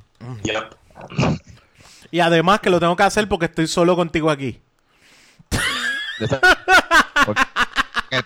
va, a ser una pelea. Pues. Estoy, en cuarentena, tengo que hacerlo, obligatoriamente. ¿Y le, regalaste algo, Ruby? Sí, ella quería una, unos moldes de uñas ahí que, vi en Amazon y se los compré, pero, pero tú sabes que para mí lo más importante, eso es lo más importante para ella, que es lo que ella quería. Pero lo más importante para mí es el mensaje que yo escribo en una postal. Porque ahí es que yo abro mi corazón, ahí es que yo digo cuán, cuán, cuán sensible soy. Pero ¿qué postal yo voy a comprar? So, yo fui a Walgreens y... De, los pocos sitios que puedes ir. Exacto. El único sitio ahora mismo que hay disponible porque... So, fui y busqué en las categorías funny, cabrón, y todos los chistes son, este, ah, have a sexy birthday, este es tu regalo, y cuando lo abres es un tipo en calzoncillos, pelú, que tú dices como que, coño, este, este es el chiste típico americano que, que mi novia de seguro me deja si le entrego esta postal. no, no, estoy, eh, no estoy buscando nada con esta mierda. Es como que estoy haciendo algo por hacerlo. Esa tarjeta la están haciendo por hacerla. Sí, cabrón. Es como que eh, para el americano que escribió eso fue. Este, este es un buen chiste para todo el mundo. So, vamos a fucking. A, a, esto en masa. Pero yo dije, esto, esto, es muy cheesy, déjame ir a la parte de, felicidades por tu primera comunión, este, felicidades, felicidades del Día de Madre. Esas, todas esas postales estaban cool para yo poder hacer un twist. Y encontré una que era de las madres, que tenía al frente un gatito que estaba mirando como que pasmado. Y adentro decía, ah, esta, es la, esta es la cara que pone tu madre cuando te regaña. Entonces yo cogí y taché madre y puse eh, girlfriend. Diablo. Y, lo que pasa es que, cabrón, el gatito que está al frente se parece mucho a una gatita que teníamos que se, se fucking fue y desapareció. Y decía yo. Oh, Esa fue la ¿Cómo decía la tarjeta? ¿Cómo decía el copy para ver si lo encuentro? Este era. Esta es la cara que tú pones cuando tu madre te regaña. En español. Era en inglés. Eh, sé yo, when your mother fucks you in the ass. Algo así.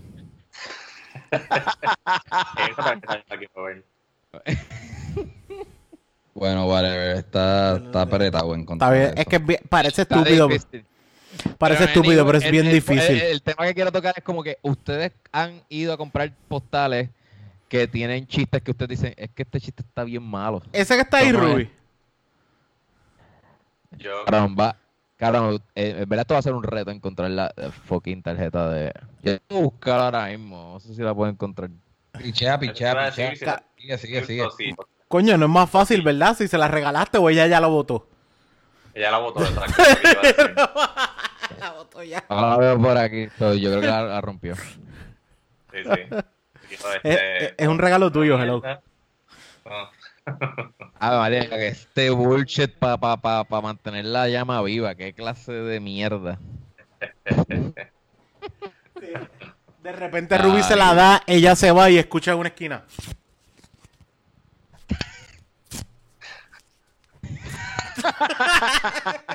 Ese es mi corazón. Mi, mi, amor, ¿qué tú haces? Nada. Nada, nada.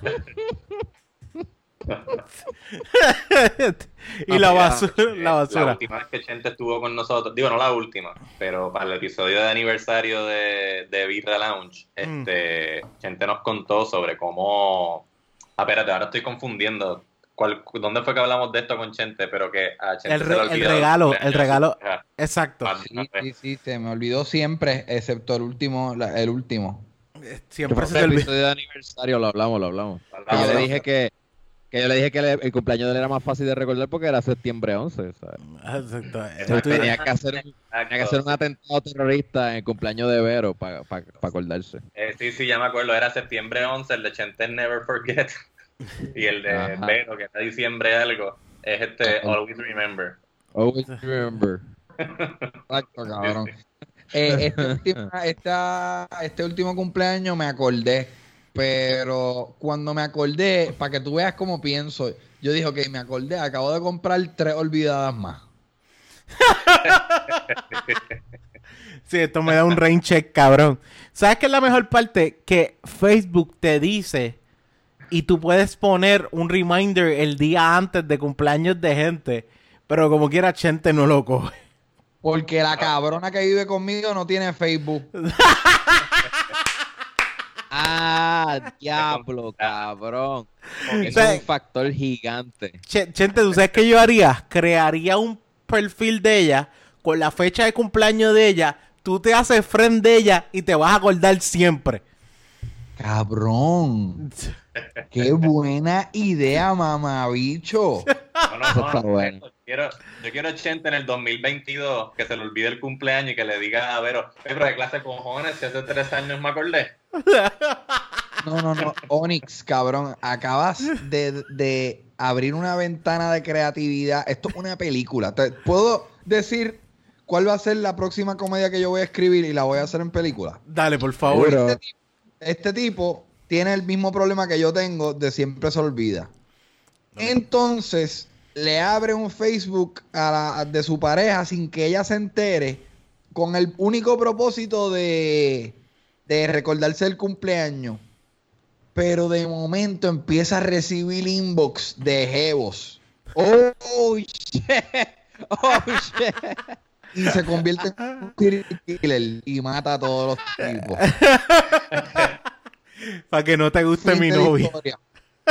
No, porque ahí viene el drama de tu novia diciéndote, mira, se murió fulano. Lo mataron. sí. Y tú limpiándote la sangre en el baño. No, y hay uno que dijo, ¿te acuerdas de la última vez que nos encontramos? yo sé información y ella me dijo, ay, mira, ¿sabes quién se murió? y yo, ¿quién? Tal. ¿Y cuándo fue la última vez que tú lo viste? Ah, para Y2K, me encantó embustera. Cabrón, estás como eh, King, eh, Peel, que está escribiendo terror, pues puedes hacer lo mismo. Una película de suspenso de asesinar jevo de fake de mi novia cuenta fake. By the way, en mi opinión, las mm. personas que trabajan en comedia mm. están haciendo el mejor cine. Peel es el ejemplo número uno. Mm. Pero Quiet Place fue dirigida por el mamabicho John este Krasinski.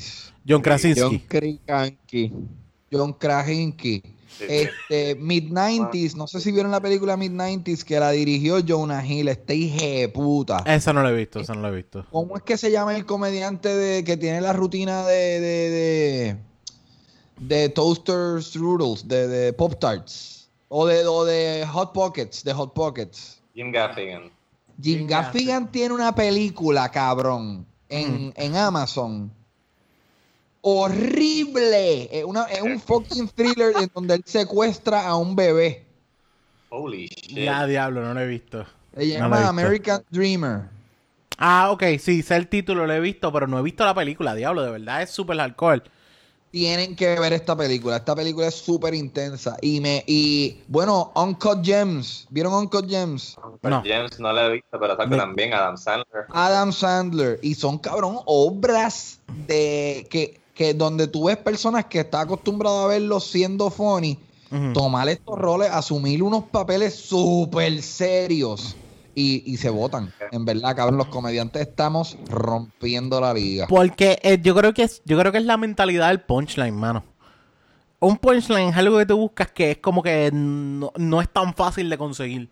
Y yo creo que ese mm. mismo es, el enfoque de como que no es tan fácil de conseguir una buena trama que te mantenga ahí, que tú digas, diablo, esto es un twist cabrón. Porque un buen punchline es un twist hijo de puta. Igual, igual, todos los comediantes, y me yo pienso que yo caigo en este renglón. Yo tuve una niñez bien feliz, cabrón. A mí me criaron en un hogar bien feliz. Mis papás me criaron súper bien.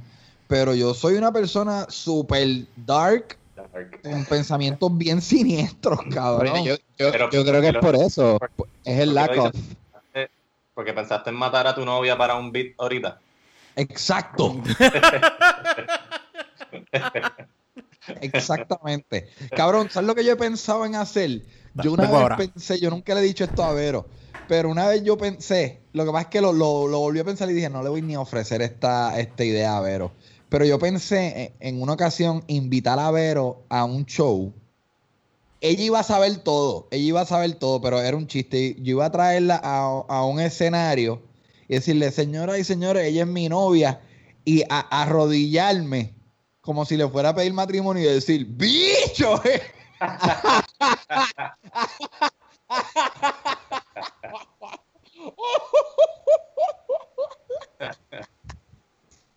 Pero lo repensé está muy cruel. No, no, cabrón. Eso va a ser gracioso para los comediantes. Pero el público va a ser como que hijo de puta. Bicho, eh. Como que te arrodillas y le sacas el dedo así. ¡Ah, cabrón! Así. cositas que yo pienso que yo digo, coño, esto puede ser bien gracioso. A mí me gusta. A mí me gustan los chistes, o sea, a mí me gusta todo tipo de chistes, pero yo he descubierto haciendo el podcast con Rubén que a mí me gusta, como Rubén también es bastante dark, como que lo, lo saca en mí. Entonces, hablando con Rubén, me ocurren esas cosas así como que súper absurdas y, oscuras y, es bien, ¿verdad? bien divertido. Pero yo creo que es, el lack of, porque por ejemplo, nosotros, si nos criaron un hogar que no hubo violencia, violaciones, nadie fue víctima de, casos extremos así, pues buscamos eso. Pero yo creo que, por ejemplo, Cristian Castro y Ricardo Montaner, a ellos los violaron cuando chiquitos. So, ellos están buscando ahora amor y hacen canciones de amor y poesía. ¿Entiendes? Yo creo que ese, este, ese, ese es el twist de la vida de, de cada artista. Perdón, perdón, soy yo. Ya, perdón. Mira, este, ah, qué bueno te quedó el tweet, Rubén, de, de Wisin y ya, de Wisin. ¿Cómo es que decía ese tweet? Cabrón, estofona, aquí está tu diptongo. Y yo dije, pero es que una estofona que le gusta el diptongo tiene, está en primer grado. Pero me dio tanta risa. Y, estudiando los replies, te das cuenta la cantidad de gente de mierda que hay en las redes. Porque es un chiste. Y ya, ya, tú escribiste el chiste. El chiste es como que hay una cita de Wisin que dice, estofona, yo soy tu diptongo, y, y tú le añades como que a Wisin como que le gustan las nenas de primer grado. Ese es el chiste. Entonces vienen los mamabichos y dicen, el diptongo se estudia en tercer grado, no en primer grado. Mamabicho. Cabrón, ahí está. Y lo voy a tirar en medio. Ahí está, hasta ahí está el come, cabrón. el come me dijo a mí, este es otro mamabicho. Pero es un chiste y, y, y, y, en serio, en serio, a mí en primer grado sí me enseñaron los diptongos. Depende de donde tú estudies. Pero anyways, eh, hay par de letras en las canciones de Wisin que él dice, después un tipo me contestó un quote que dice, después de hacerte el amor, yo te frego, te lavo, cocíname un pavo mientras yo cuento los chavos. esa, es una canción de Wisin. ¿qué, qué va? cuento los chavos, te quito ese pamper. Que, que by the way, que by the way, tienes que quedar, tienen que tener algo bien claro, ahora que tú dijiste lo del dictongo.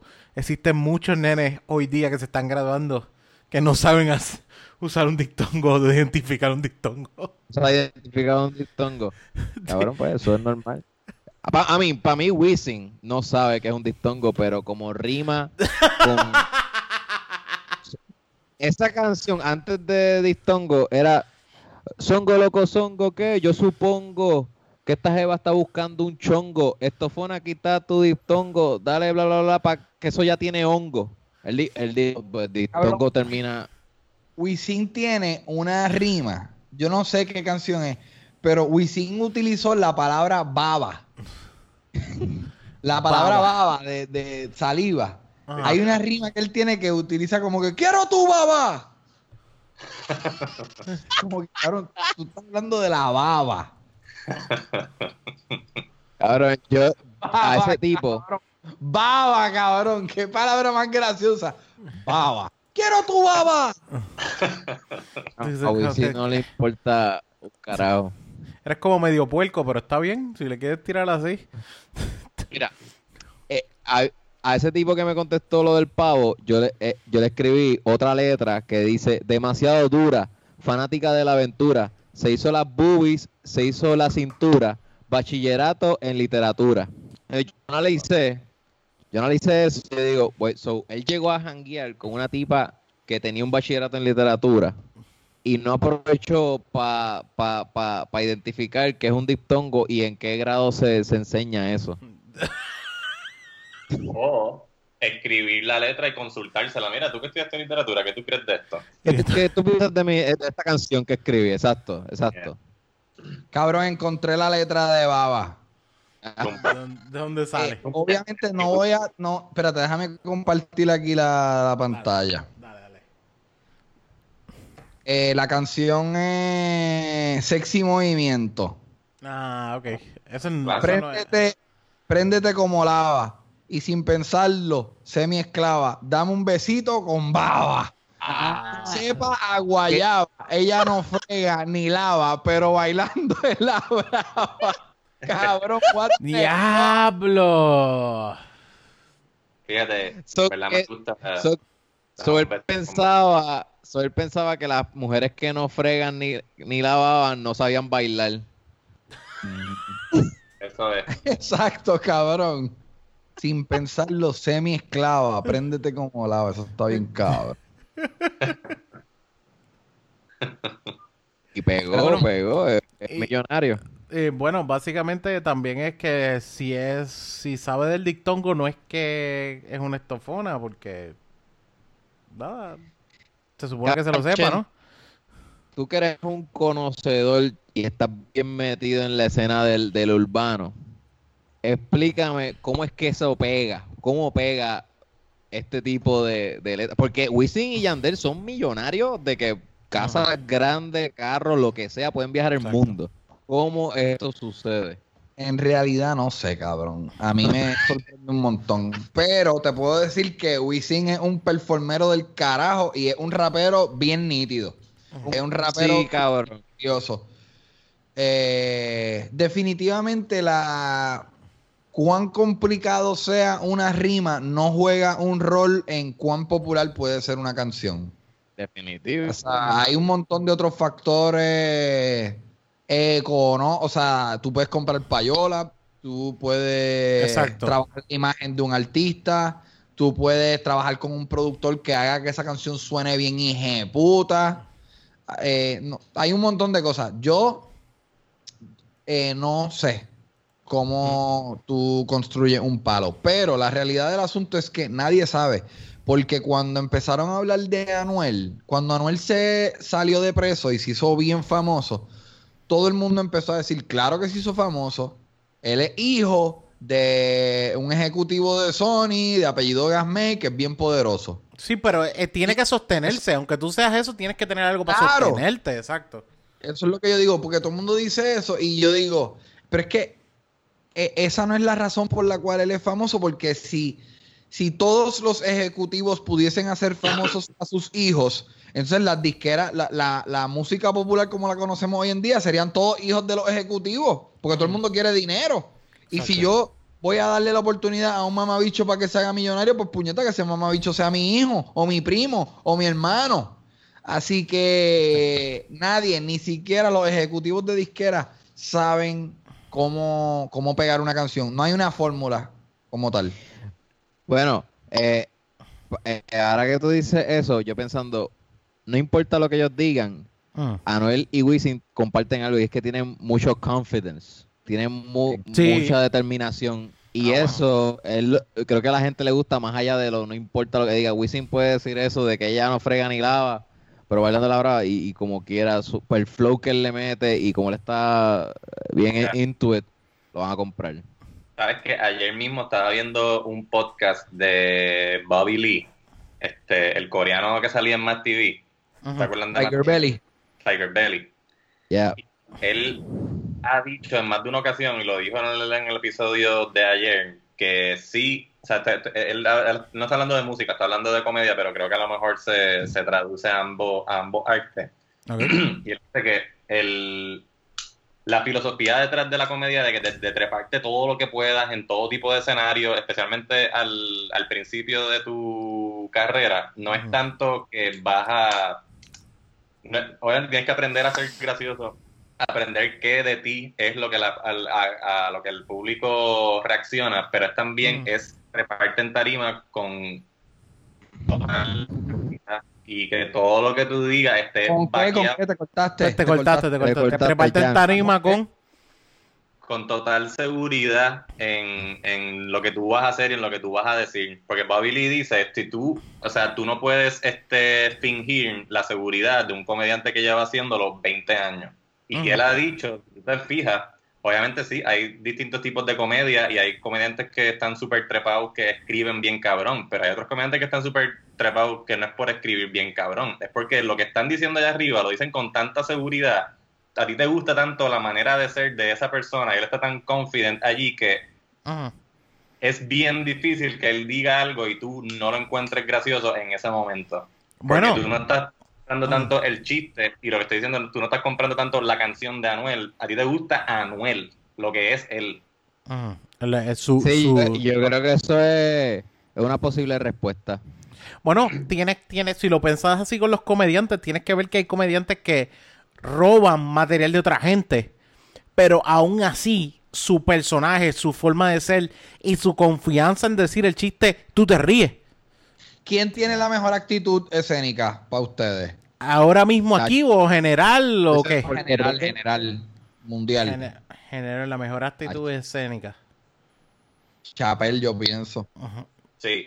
Chapel es tan cool y está tan seguro y habla con una autoridad. Exacto, habla con mucha autoridad.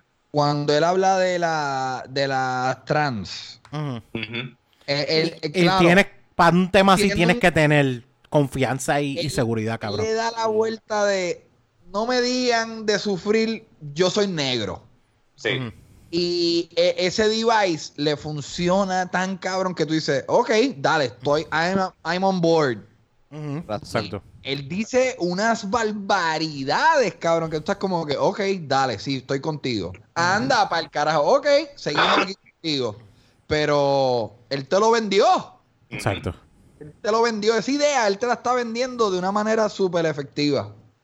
Sí, este, él tiene dos especiales en, en Netflix. Lo, creo que él sacó dos primero cuando en su comeback y después sacó otros dos más. El último de el reciente. Exacto. Pues los que Bird Revelation, Bird Revelation y Sticks and Stones.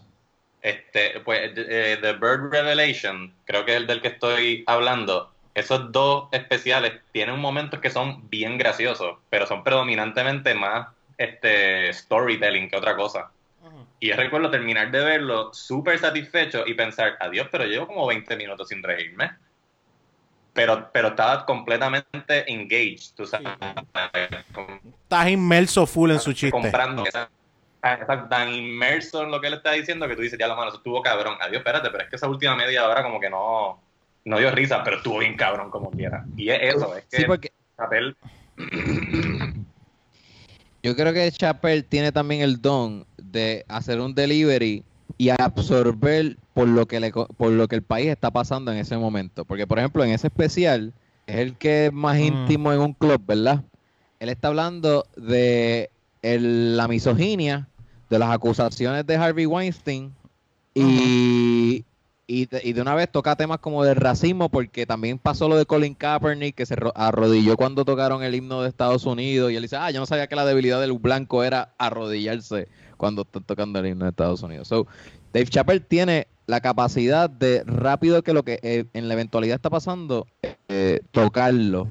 Y aunque no sea tan gracioso, pero como está, está, vigente bien cabrón, la gente va a prestarle atención. Y tener la confianza. Twitter. eres así, Twitter es así. Twitter no compra nada que no sea vigente. Twitter, si tú te vas a ir viral es porque hiciste un chiste bien cabrón de algo que está actualmente pasando. Pues bien rápido. Sí, yo creo que sí, Dave Chappelle tiene esa capacidad y, estoy de acuerdo que Dave Chappelle sea el, más, el más cabrón que tenga, el más cabrón en confidence wise. Estamos, de verdad, de verdad que, de verdad yo creo que podríamos poner a, a Chapel ahí, el más, el más arriba que tú puedes poner, yo diría. Tú sabes quién también es bien confident en escena, que tú lo ves y tú dices, este tipo está en el tope del mundo. Cat Williams. Ah, sí. Cat Williams, tú lo ves y tú dices, ah, wow, espérate, este es el mejor, no es el mejor comediante, yo creo que yo estoy viendo el mejor ser humano del mundo. es un piquete ¿Tú sabes, ¿tú sabes quién? El mm. Kevin Hart. Y yo creo que eso lo jodió un poco. ¿Cómo, cómo, mm. cómo? Él criticó a Kevin Hart. Es verdad. Ahí hubo un beef. Ser un pop comedian y hacer chistes de familia y eso. Creo que a William lo jodió ahí. Porque él es bien blunt. Pero también él tuvo problemas cuando peleó con un nene de 15 años y le partieron la cara. Bien. Ahí se te va la confianza. Que cabrón sucedieron el mismo tiempo. Fue, fue lo peor que le sucedió a K. Williams. Ahí se te va la confianza en escena y en la vida. Si un nene de 15 te parte la cara. Tú sabes, es que, es ¿Tú sabes quién de aquí de Puerto Rico? Yo podría decir que que Roy, mano. Yo siento, eh, siento, yo siento que Roy, que Roy tiene esa capacidad de, una confianza en escena tan y tan cabrona. No solamente los años de experiencia, o sea, el tiempo que lleva haciéndolo, pero también tú notas, tú notas esa, ese, ese delivery, porque yo pienso que su forma de ser histriónico y su forma de expresarlo viene de esa confianza, además de su, su, su su bagaje de actor, ¿me entiendes? Porque eso te da, porque hay cosas que yo siento que también es la falta de confianza que yo puedo tener en un beat o lo que estoy haciendo, porque también me limito físicamente, porque estoy tan desconfiado en lo que estoy diciendo que se me olvida llevarlo. Tú piensas bien que el beat que tú llevas años haciendo y tiempo haciendo, tú puedes feliz de la vida ser más histriónico, porque ya lo tienes planchado y así lo puedes ir seteando. Pero cuando tú chequéate esto, mm, te, voy a volar la cabeza porque lo que voy a hacer a continuación es que voy a comparar a los Beatles con Roy. Eso va a pasar a continuación. ¡Wow! Los Beatles, eh, bien temprano en su carrera. Ya no te quiere escuchar, ya se fue. En Estados Unidos. Ya no te quiere escuchar, se fue para el carajo. Sí, sí, sí. se fue a vomitar, se fue a vomitar.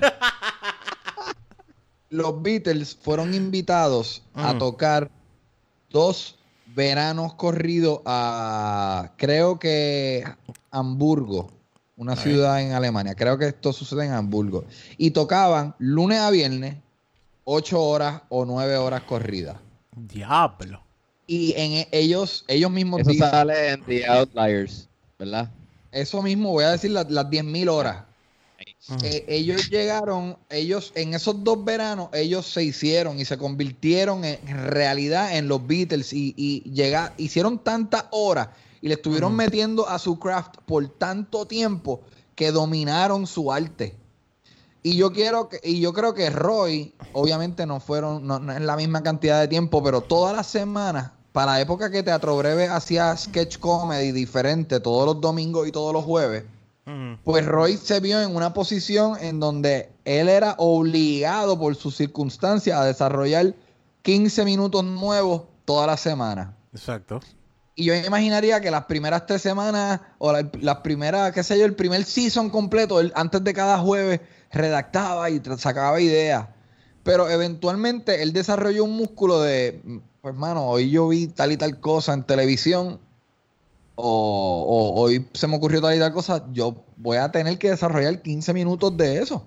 Y ese músculo, él lo tiene tan mangado todavía que la última vez que yo lo vi en, en, ¿cómo es que se llama el sitio ese? Que yo lo he visto ustedes allí en... Sí, el, templo, eh, latido, latido, sí. Latido. La última vez que yo lo vi en latidos, él se había afeitado y él estuvo hablando como 15 minutos de que me afeité hoy y mira el crical que pasó mientras me afeitaba. Y eso es un músculo desarrollado, estoy seguro, gracias a las circunstancias de obligarlo a él a desarrollar 15 minutos nuevos toda la semana. Conclusión, nuestros Beatles son Roy Sánchez. Coño, quiero, quiero, quiero añadir ese dato que tú dijiste de Hamburgo. Los Beatles no tan solo tocaban todos los días, le metían ocho horas corrido. Porque ellos no tocaban por el día y ellos tocaban de madrugada. So, todo el concierto era toda la madrugada, los Beatles tocando. De 9 a 3 de la mañana, algo así, ¿sabes? Una cosa así, exagerada. Ahora, no, era más tarde, 12 a 6. Ah, 12 a 8, qué sé yo, 11 a 8. Ah, sí, sí, sí, tenían la energía. Sí, este, Roy mm. es, este, de los comediantes de aquí de Puerto Rico, es el mejor ejemplo de lo que estaba hablando Bobby Lee, creo yo. La seguridad con la que él se trepa en tarima, o sea, yo lo veo a él, y pues yo no hago imitaciones, porque no me siento seguro haciendo este imitaciones. Pero, cabrón, Roy hace una imitación de todas las personas que él menciona en un beat. Exacto. él dice, estaba el policía allí parado y hace del policía y dice algo como el policía. Y vino la señora y le dijo, y se convierte en la señora y hace de la señora hablando con el policía. Y es como que, este cabrón, o sea, y eso nada más hace que, por lo menos a mí como público, hace que yo confíe en él y me estoy riendo de cuánta cosa hace en, tarima. Es un, es un duro, de verdad. Porque también yo, yo podría ser, uno pensaría poder imitar a esas mismas personas, pero yo no tengo la confianza de pensar que a la gente le va a gustar yo no tengo esa confianza ni para el carajo. Digo, me voy a ver bien ridículo haciendo de Doña Carmen. O sea, cosas así, como que no se puede. Yo no, no siento esa misma confianza. Para nada. Cabrón, y no son, y no es que sean. Él tiene un chiste donde habla de, que está súper cabrón de Bad Bunny y de Residente durante Ricky Sí, sí, sí, sí, sí. él, no hace, él no hace una buena imitación de René Pero cuando dice, no, porque René tiene que estar pensando así en la casa, tal cosa, y hace como si fuese René, y cabrón, me, te, te, te, te, te mueres de la risa, porque te mueres de la risa. Y no, tú no estás diciendo, ah, diablo, qué bien le queda la invitación de René, no, que es gracioso y ya. Tengo, Corillo, tengo, tengo una idea ahora mismo, y no sé si, si va a salir, pero eh, ahora mismo yo tengo las herramientas para incluir a Roy aquí. ¿Y si lo llamamos y mamá y te bicho? Dale. Dale, tú lo puedes. Eh, puede que esto no me salga. Pues no, lo bueno, pues che, checate a ver, porque él no tiene Skype desde el celular. Te vas a grajetear con él. ah, bueno, que le vas a mamar el bicho. Pero adiós, tú, a ti nunca te han dado una mamá, nunca te han dado una mamá de bicho con la boca sucia. Eso siempre pasa. ¿Eso, no, ¿Eso no de enfermedades? No, bueno, pero, gusta igual. Dime, dime. Usar Listerine o cualquier mouthwash que tengas, eso se siente cabrón. voy a tratar de llamar a Roy. Estoy llamando a Roy. Díganme ustedes si lo escuchan. Eso te duerme la fucking pinga. No. A ver, Ahora, ahora, ahora. Sí, sí, sí. Sí, sí. ok. Tú estás grabando esto. Sí, sí, sí, sí.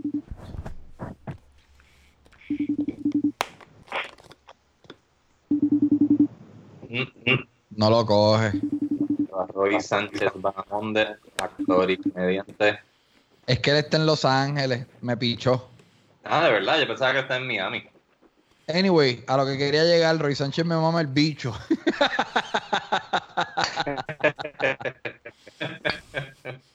Ese era el punto de todo esto. Roy Sánchez me mama el bicho. Diablo, Rubí que se lavó la boca. Ah, no, no, no va a pasar. No, no va a pasar. Ah, fuck, man. Estaba ready. Mano, Haciendo ejercicios bucales y todo. ayer, ayer yo me puse a buscar preguntas que podríamos hacer así por joder para este episodio. Y me hicieron una pregunta el otro, el otro día y me quedé pensando. ¿En qué mundo de una película, de una película te gustaría vivir? ¿En qué mundo de una película te gustaría vivir? Hmm. ¿En qué mundo? ¿Tú te imaginas que te diga algo como Shawshank Redemption para que me baraten este culo todos los días?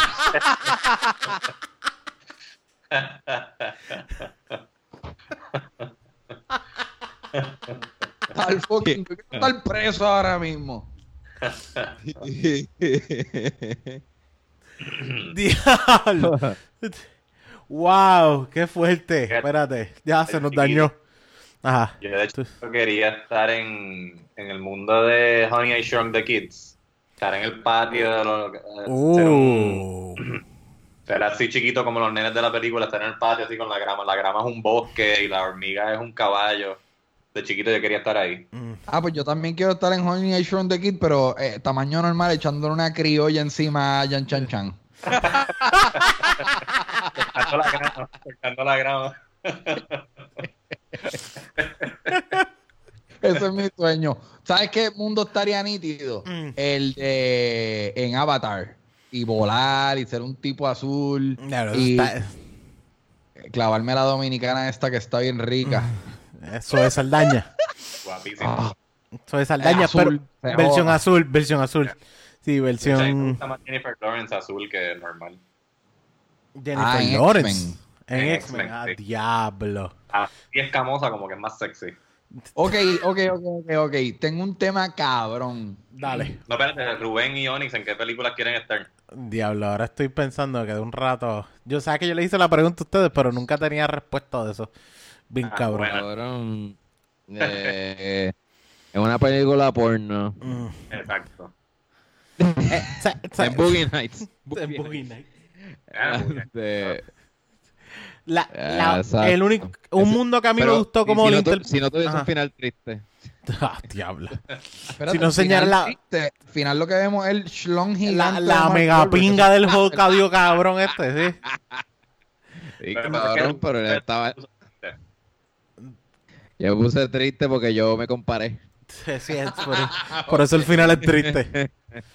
Mira, eh, eh, yo diría. Eh, yo vi esa película. Mala mía, mala mía, rápido. Dale, dale. Yo vi esa película y si ustedes la ven hoy, esa película es de los 80, si ustedes la ven hoy, se nota tan cabrón el, lo fake que es ese bicho. Es, se nota que es una, un plástico ahí super mierda. Bueno, yo no tampoco voy a mirarlo tanto, pero ya vemos que tú lo miras, cabrón. Ya ves, Ruby le dio fucking pausa. Le dio zoom. Le pausa. Sí, sí. Ah, esto, cabrón. Agrando, agrando. y yo di esto con mi novio y todo. Esto no. Ah, shit, man. Pensé que ustedes hicieron eso. Sí. ¿tienes una película?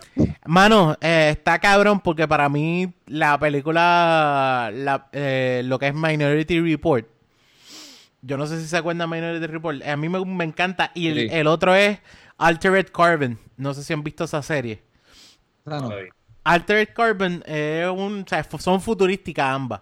Y una de las cosas que tienen es que son como que bien o la otra forma de verlo es eh, estoy pensando en qué otra película esta, la de Steven Spielberg de hace poco, Ready Player One. Ah, durísima. esos estilos así futurísticos también cabrones fue el único, pero Minority Report yo creo que es el más que me, tripea. Y esta cuestión bien futurística, bien cabrón, eh, a mí me... Y, ¿Cuál es el...? Hay otra, hay otra más que es de... Ah, sigue Tú quieres ir en una realidad bien fucked up en donde la gente está sometida al gobierno de una manera bien mierda y bien, bien gobernada. Solamente, solamente el avance futurístico. Ese es Cyberpunk. Sí, sí. Es, Cyberpunk que viene. Un mundo donde la, libertad individual no existe y somos somos unos esclavos de un mundo virtual. Ajá, y donde si cometes un crimen se enteran antes de que lo haga. Suena brutal.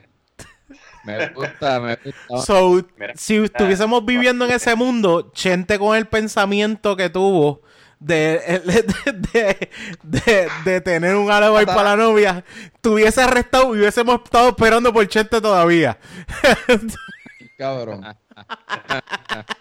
¿Cuál el tema, Ok, ahorita yo dije que yo me clavaría a Zoe Saldaña de azul, eh, de Avatar, y tú a la rubita esta, ¿cómo es que se llama? Jennifer Lawrence. Jennifer Lawrence. Ok. El próximo tema es Jevas que ustedes se han ligado en, en películas, pero que no, no son humanos. Por ejemplo, y tengo el ejemplo, voy a arrancar con el mejor ejemplo. Eh, Jessica Rabbit. Ah, claro. Una, clásica de infancia de todo el mundo, sí.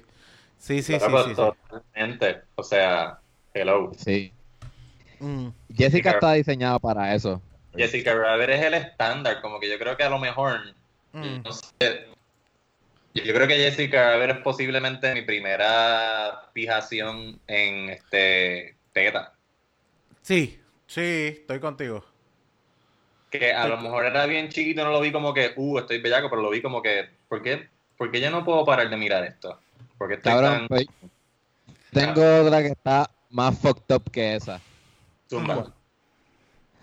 Lola Bonnie de Space Jam.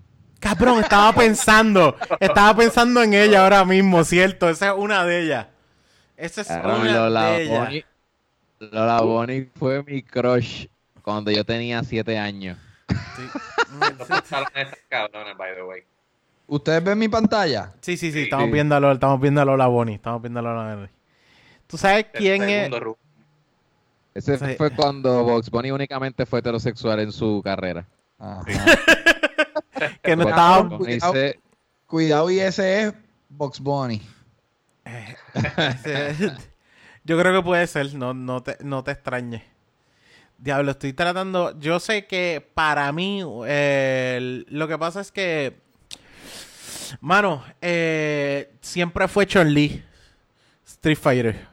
Oh. Ah, mm, Street Fighter, eh, Chun-Li, yo creo que era la más que así. Yo decía como que, uh, se ve bien. Estoy tratando de ver los otras que había, pero ahora que me acuerdo, también aquí aparece el Prolonil, Ninja Turtles.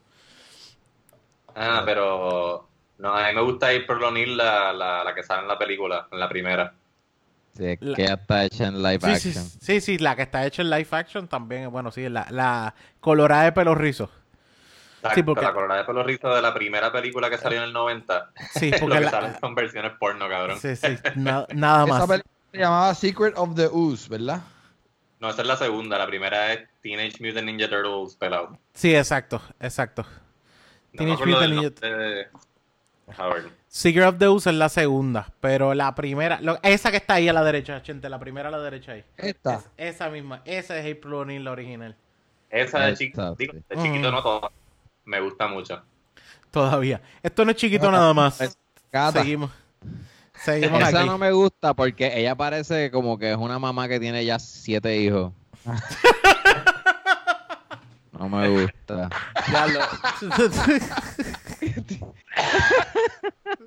Bueno, esa, esa foto de 1990, la gente envejecía más rápido en aquella época. mírala aquí, mírala aquí. Mira, vea. Después de heroína. Diablo. Sí, sí, no, no estaba, se veía. Diablo Ruby, me acabas de dañar ese personaje. Me acabas de dañar ese personaje completamente. esa era la mejor. Es que en verdad también ella fungía como que ese rol también con los Ninja Turtles. Sí, sí, era la Ella los cuidaba. Bella, bella bellaqueo. Bueno, acuérdate que ella tiene como 30 años y ellos tienen como 15, 16. Uh, uh. Tienen toda la razón. Esto no es, esto no es fuera. Sí, ya tú tienes. Eh, y ahora que estoy buscando, ¿verdad? Lara Croft fue una de, las de las primeras primeras. Oh. Las, tetas triangulares fueron una de las primeras cosas que te dijeron, oh, shit. esto esto, esto se, se puede hacer. Bueno, ya sabemos que Onyx es el que más se ha obsesionado. Gracias, Chinte, por la trampita. Sabemos que Onyx es un bellaco de las cosas no, no, no, animadas. Estaba buscando online, eso es todo. Estaba buscando online. Estaba buscando más cosas. Mira, tú sabes que a mí me parece súper sexy. Una mm. caricatura que me parece bien sexy. ¿Qué? ¿Quién? ¿Quién? Eh, la, la sirenita. La cieguita, ¿cómo? Sirenita. Ah, te cortaste, te cortaste. La sirenita, la sirenita. La sirenita cuando se convierte en humano por primera vez, que tiene mm. como que un canto de tela amarrado con sogas ahí súper mal puesto. Exacto, diablo. Que, que, no lo puede creer, como que mira sus pies y sus piernas, como que anda para el carajo, tengo piernas y pies y puedo caminar y qué sé yo. Esa en verdad siempre me parecido súper sexy. Y todos los nenes viendo, wow, y ya mordiéndose los labios. Mm. Exactamente. Mm. Pero no me gusta porque yo pienso que como quiera apestaba a pescado. A pescado. Mm, sí. A lo mejor huele a playa. Estaba toda llena de arena, fo, y con peste bacalao. Maldita sea. No huele a playa porque, cabrón, ella jangueaba con un chorre PS. Sí, es verdad. Bueno, es verdad. tiene, que oler, tiene que oler la bacalao, obligado. Mira, eh, bacalao. Yo creo que esta pregunta es más pachente, pero yo imagino, ¿quién, ¿a quién a ustedes les gustaría entrevistar? Entrevistar. A mí me gustaría entrevistar a, a Fabián Castillo. ¿A Fabián? Sí.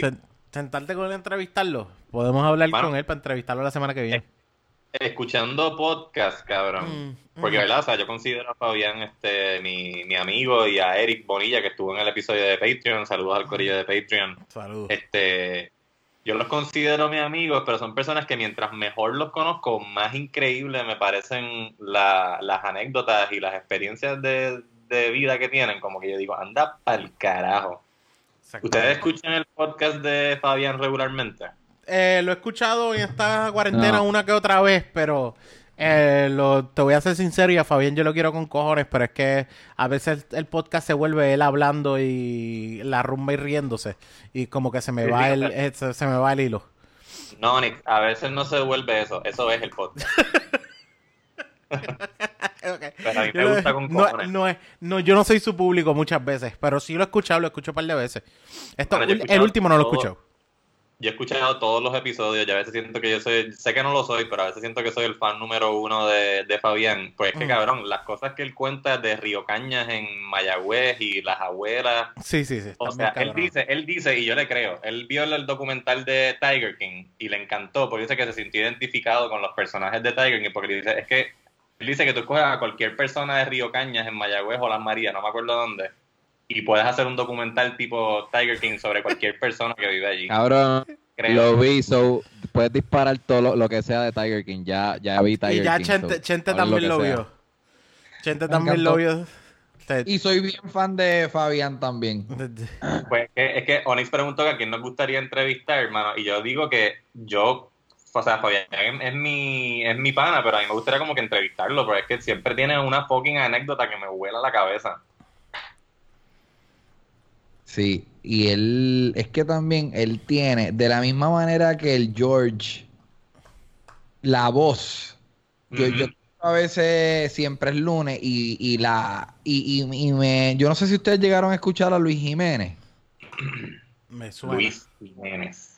Luis Jiménez era, cabrón, el Howard Stern boricua en, New York. Y pues él tenía en su programa a un tipo que yo creo que murió hace par de años que se llamaba Metadona. Y la voz de Metadona era como que era diablo cabrón, ¿qué, qué, carajo es esto? Y yo pienso que Fabián tiene una voz bien poderosa porque es tan diferente. Y el George, lo que pasa es que nosotros estamos acostumbrados a escuchar el George.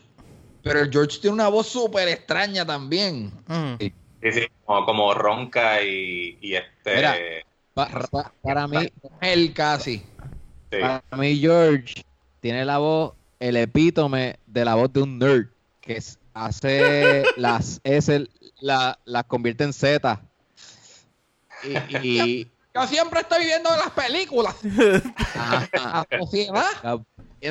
Habla bien rápido y no puede ni respirar. Porque tiene tanta información que quiere decir que, que la dispara de una. Y cabrón, yo nunca pensé como de conocer ese personaje que ya yo había visto en South Park. George, eh, George es una mezcla de un personaje de South Park con el Pidio.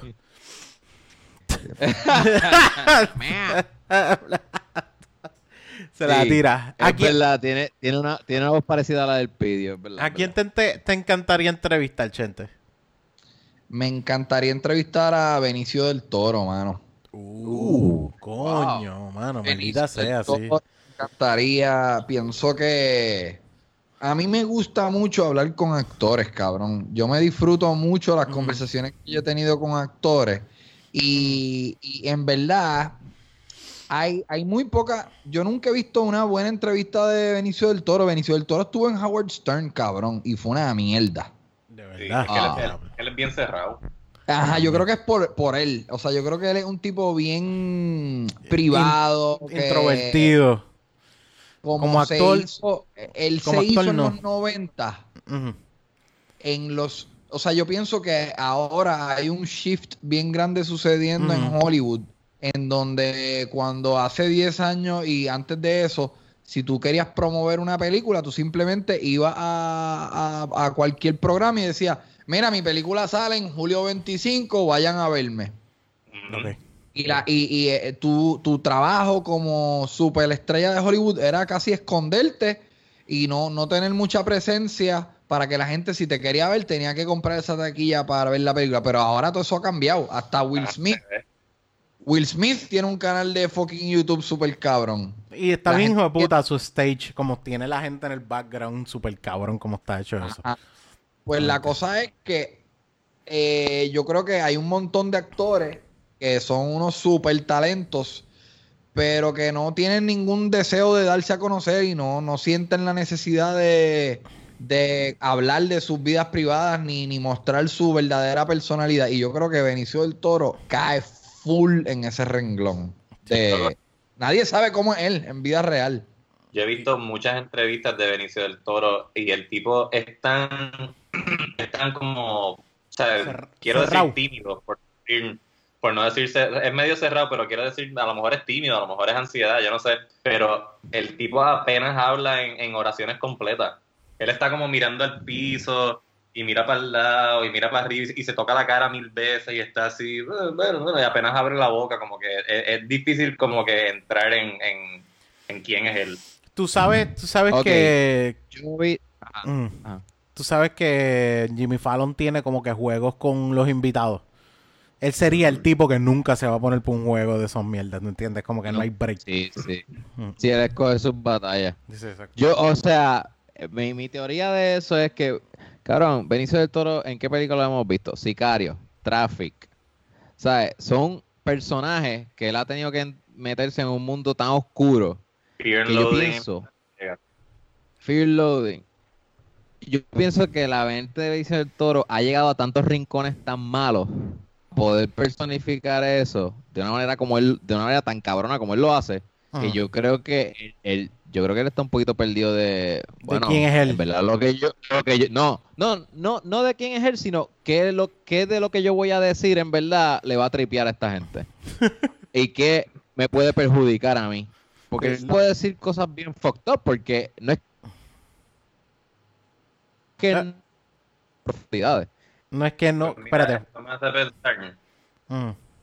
Estamos, están aquí. Es que se me frizó la pantalla de repente. ¿Me escuchan? estoy aquí. Te, escucho, te escucho, te escucho. Eso me hace pensar en un chiste que hizo Mark Norman, que es uno de mis comediantes favoritos. Que al principio de la cuarentena, él dijo, wow, qué divertido es ver lo poco interesante que son todos estos actores sin un buen libreto. Diablo. Y eh, ahora hablando de Benicio del Toro, pienso contra.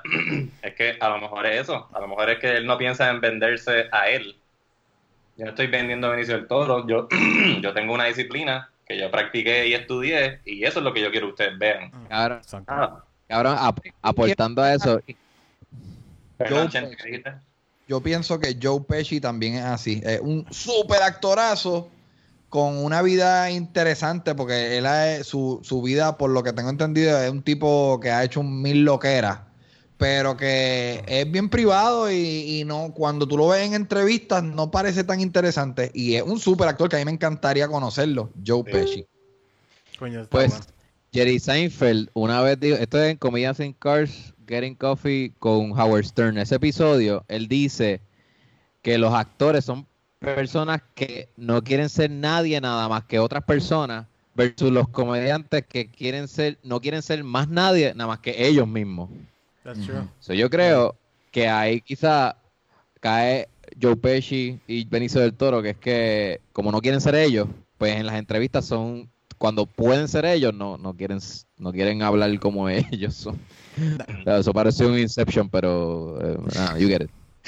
No, no es por nada sentido porque es que eh, aunque uno no lo, aunque uno no esté consciente todo el tiempo, uno escoge qué presentarle a la gente.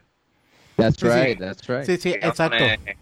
En, como que tú escoges y pues ellos están escogiendo presentarle, no, yo te, presento mi trabajo y más nada. exacto. Ajá. Uno escoge quién decide ser en esos momentos muchas veces. Eso es una realidad, exacto lo que iba a decir yo.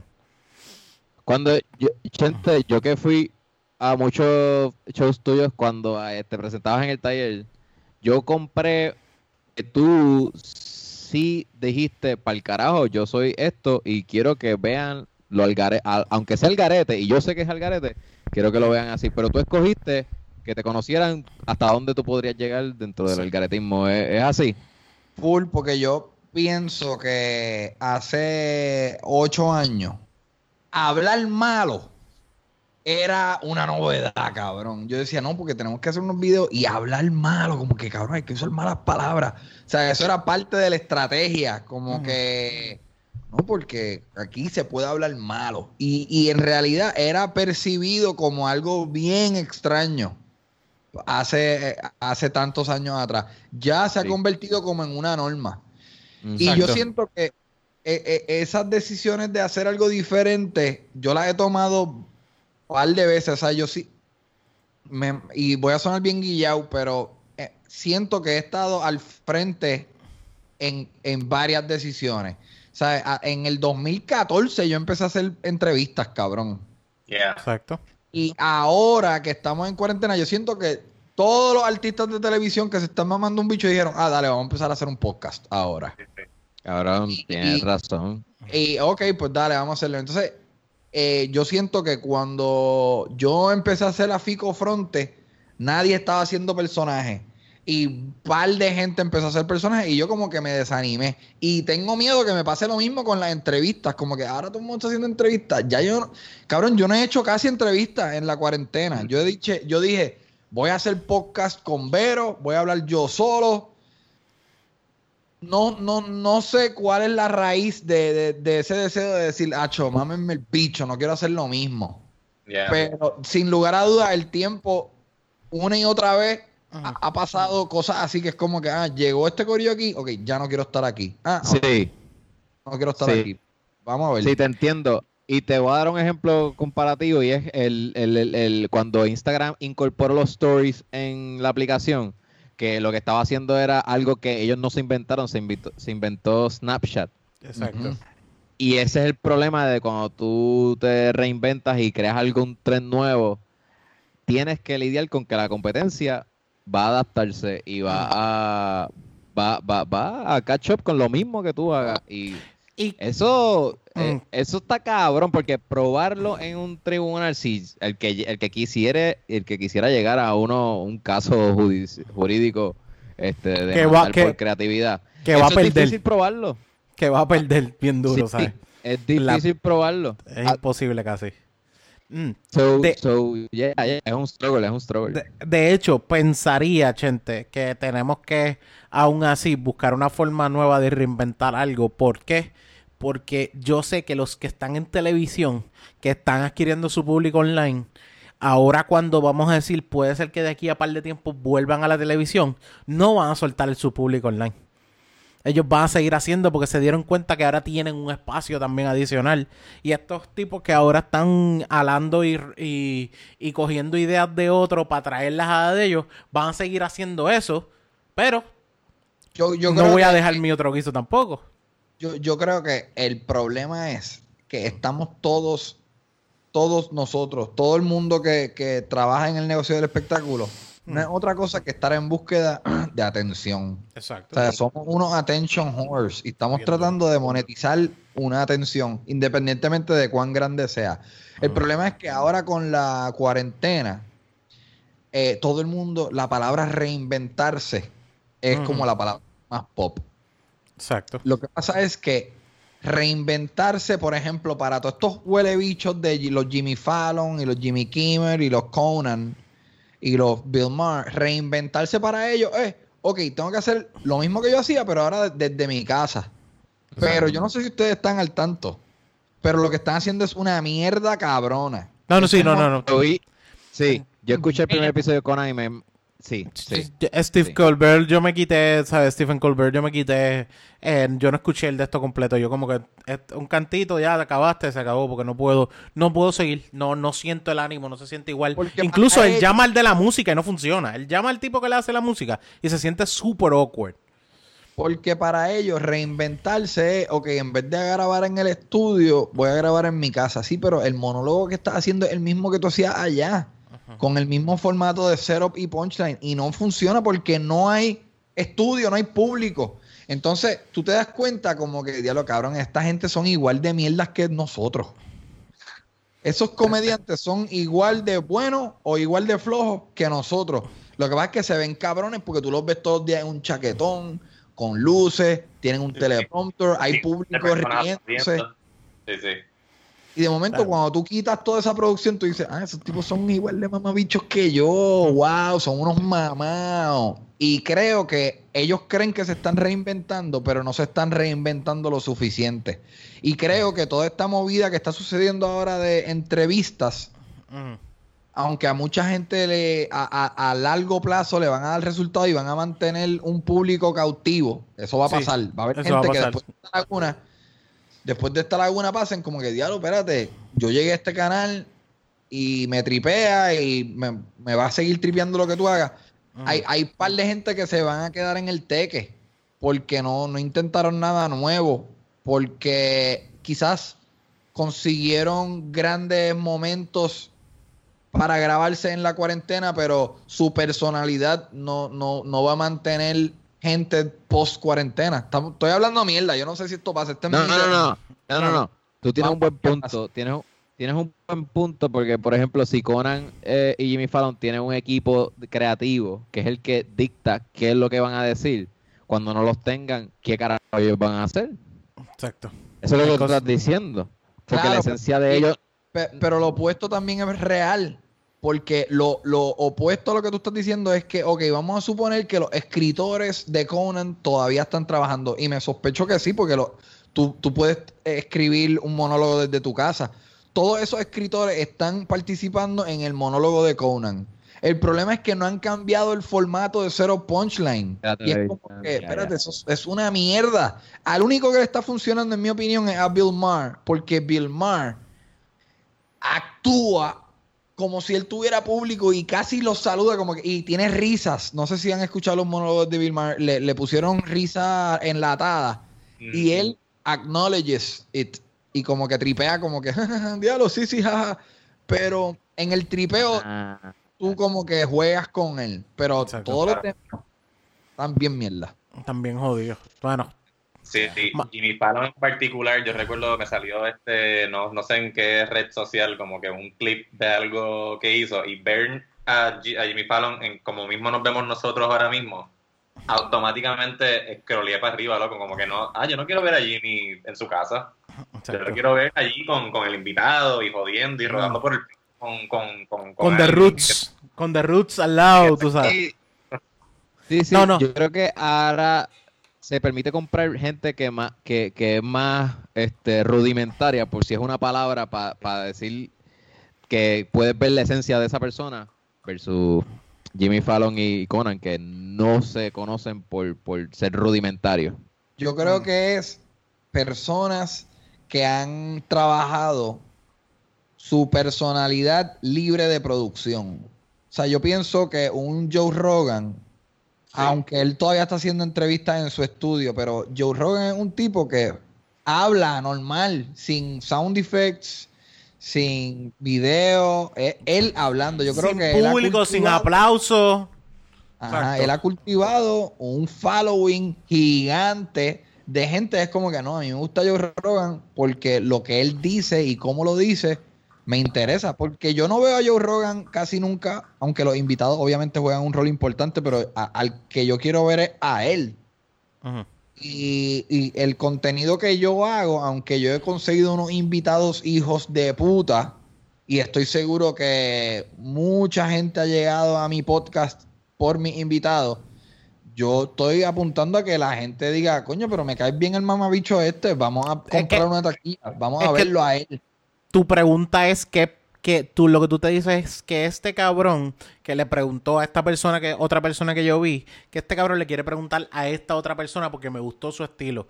Y muchas veces yo puedo ver, yo puedo ver entrevistas, vamos a decir que tú tienes existen 15 entrevistas del Gantel y yo quise ver la entrevista del Gante porque tú se la hiciste. Porque yo sé que hay otras entrevistas del Gante que tú puedes buscar por ahí. O entrevistas de diferentes personas.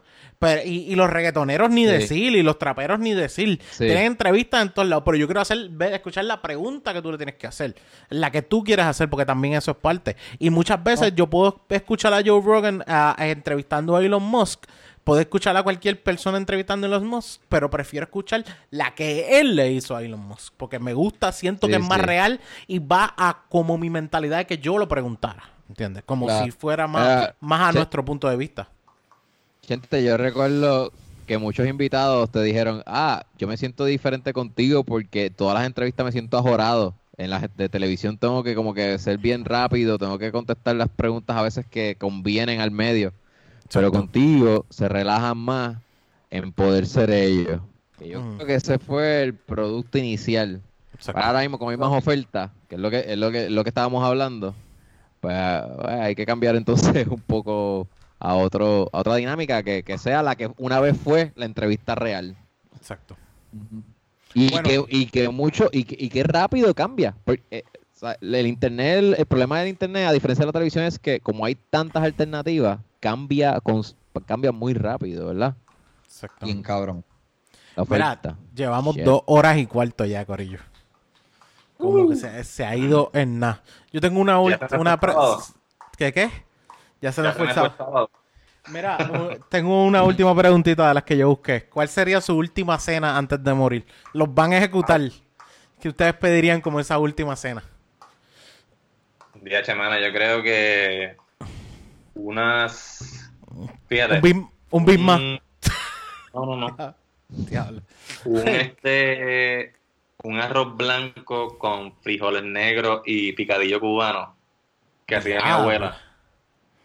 Ah, diablo, pero tu abuela no va a poder estar ahí, Jan.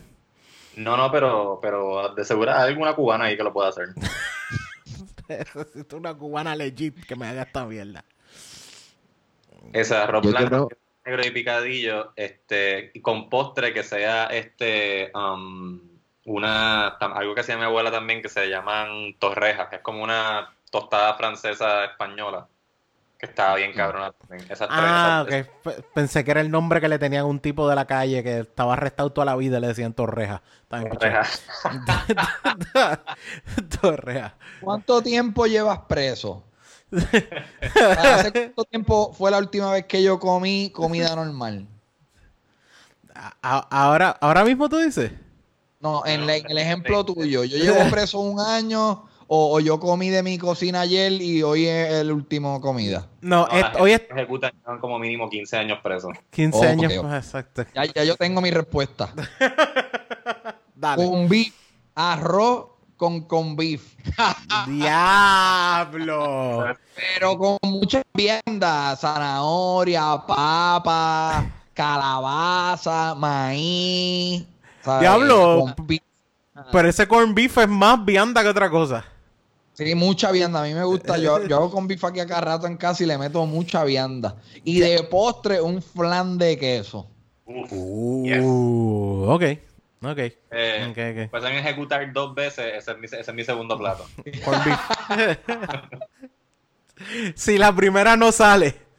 Si la primera no sale y me van a ejecutar de nuevo, pues quiero el corn beef de Chente. A mí me encantaba cuando le echaban amarillos al con beef, cabrón. Mi abuela hacía eso. Sí, amarillo. Ya, ya, esa, ya esas tradiciones se han ido. Nadie tiene el tiempo para hacer fucking amarillos para echarse al corn beef. Pues, loco. Yo, bueno, yo te diría que yo me comería un pollo parmesano bien hecho. Un pollo a la parmesana con, con pasta. Con pasta. Con una pasta en salsa roja. eso, ese es para mí el, el go-to. Como que ese pollo parmesano. ¿Qué tú, tú dirías, ah. Ruby? ¿Tienes alguno? Yo siempre, siempre he sido fanático del mofongo con carrucho. Siempre. Me encanta ir a un food truck. Eh, me acuerdo en Piñones yo iba mucho a comprar mm. Mofongo con carrucho con la familia. Me encanta. ¿Sabes con mayo ketchup.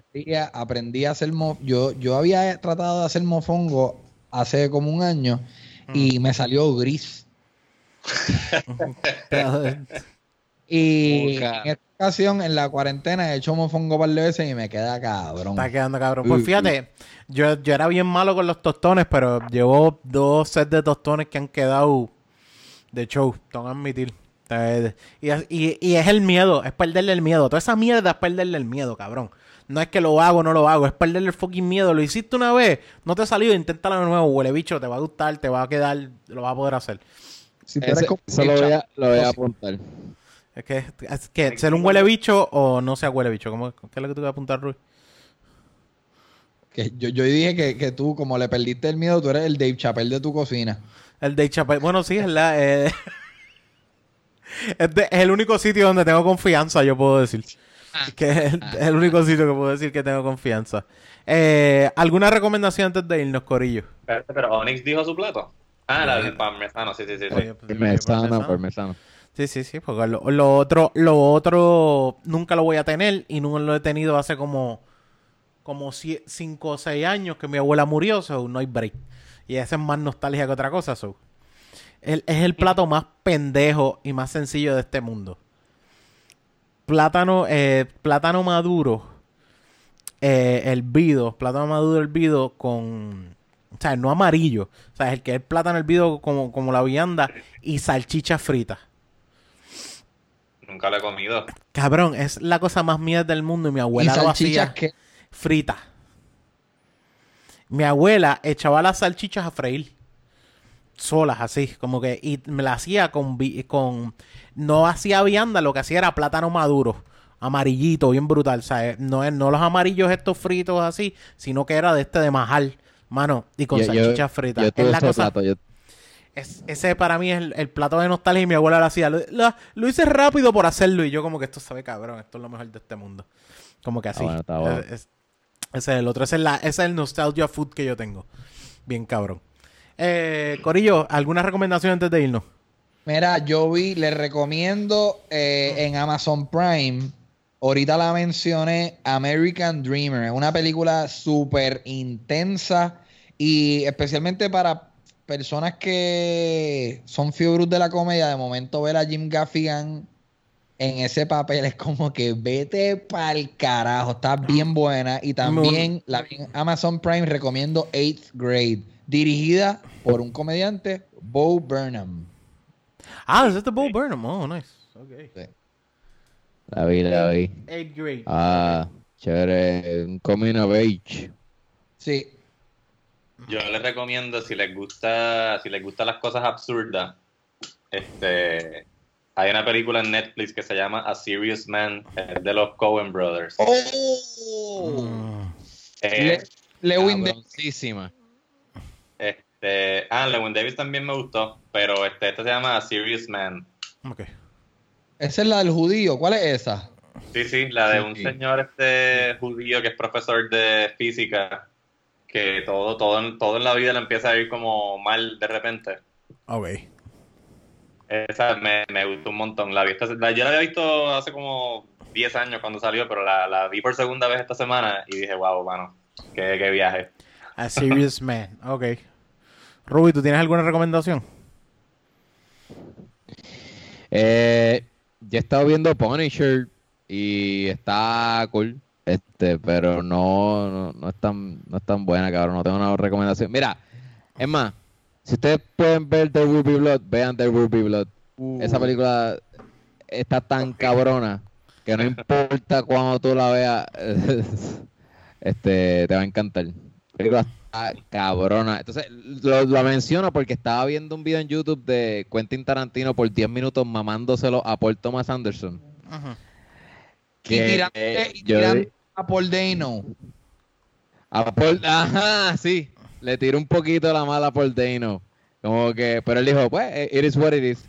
Porque es que Daniel Day-Lewis hace una interpretación de ese personaje tan cabrona que, es que no hay break para ningún actor en esa película que, pueda lucir más que él. O sea, se ve vivo ese personaje. Yo, yo escuché eso de ese, ese clip que tú mencionas, yo lo escuché y él dice algo que yo no había notado en la película, que es que Onyx, ¿tú la viste? There Will Be Blood.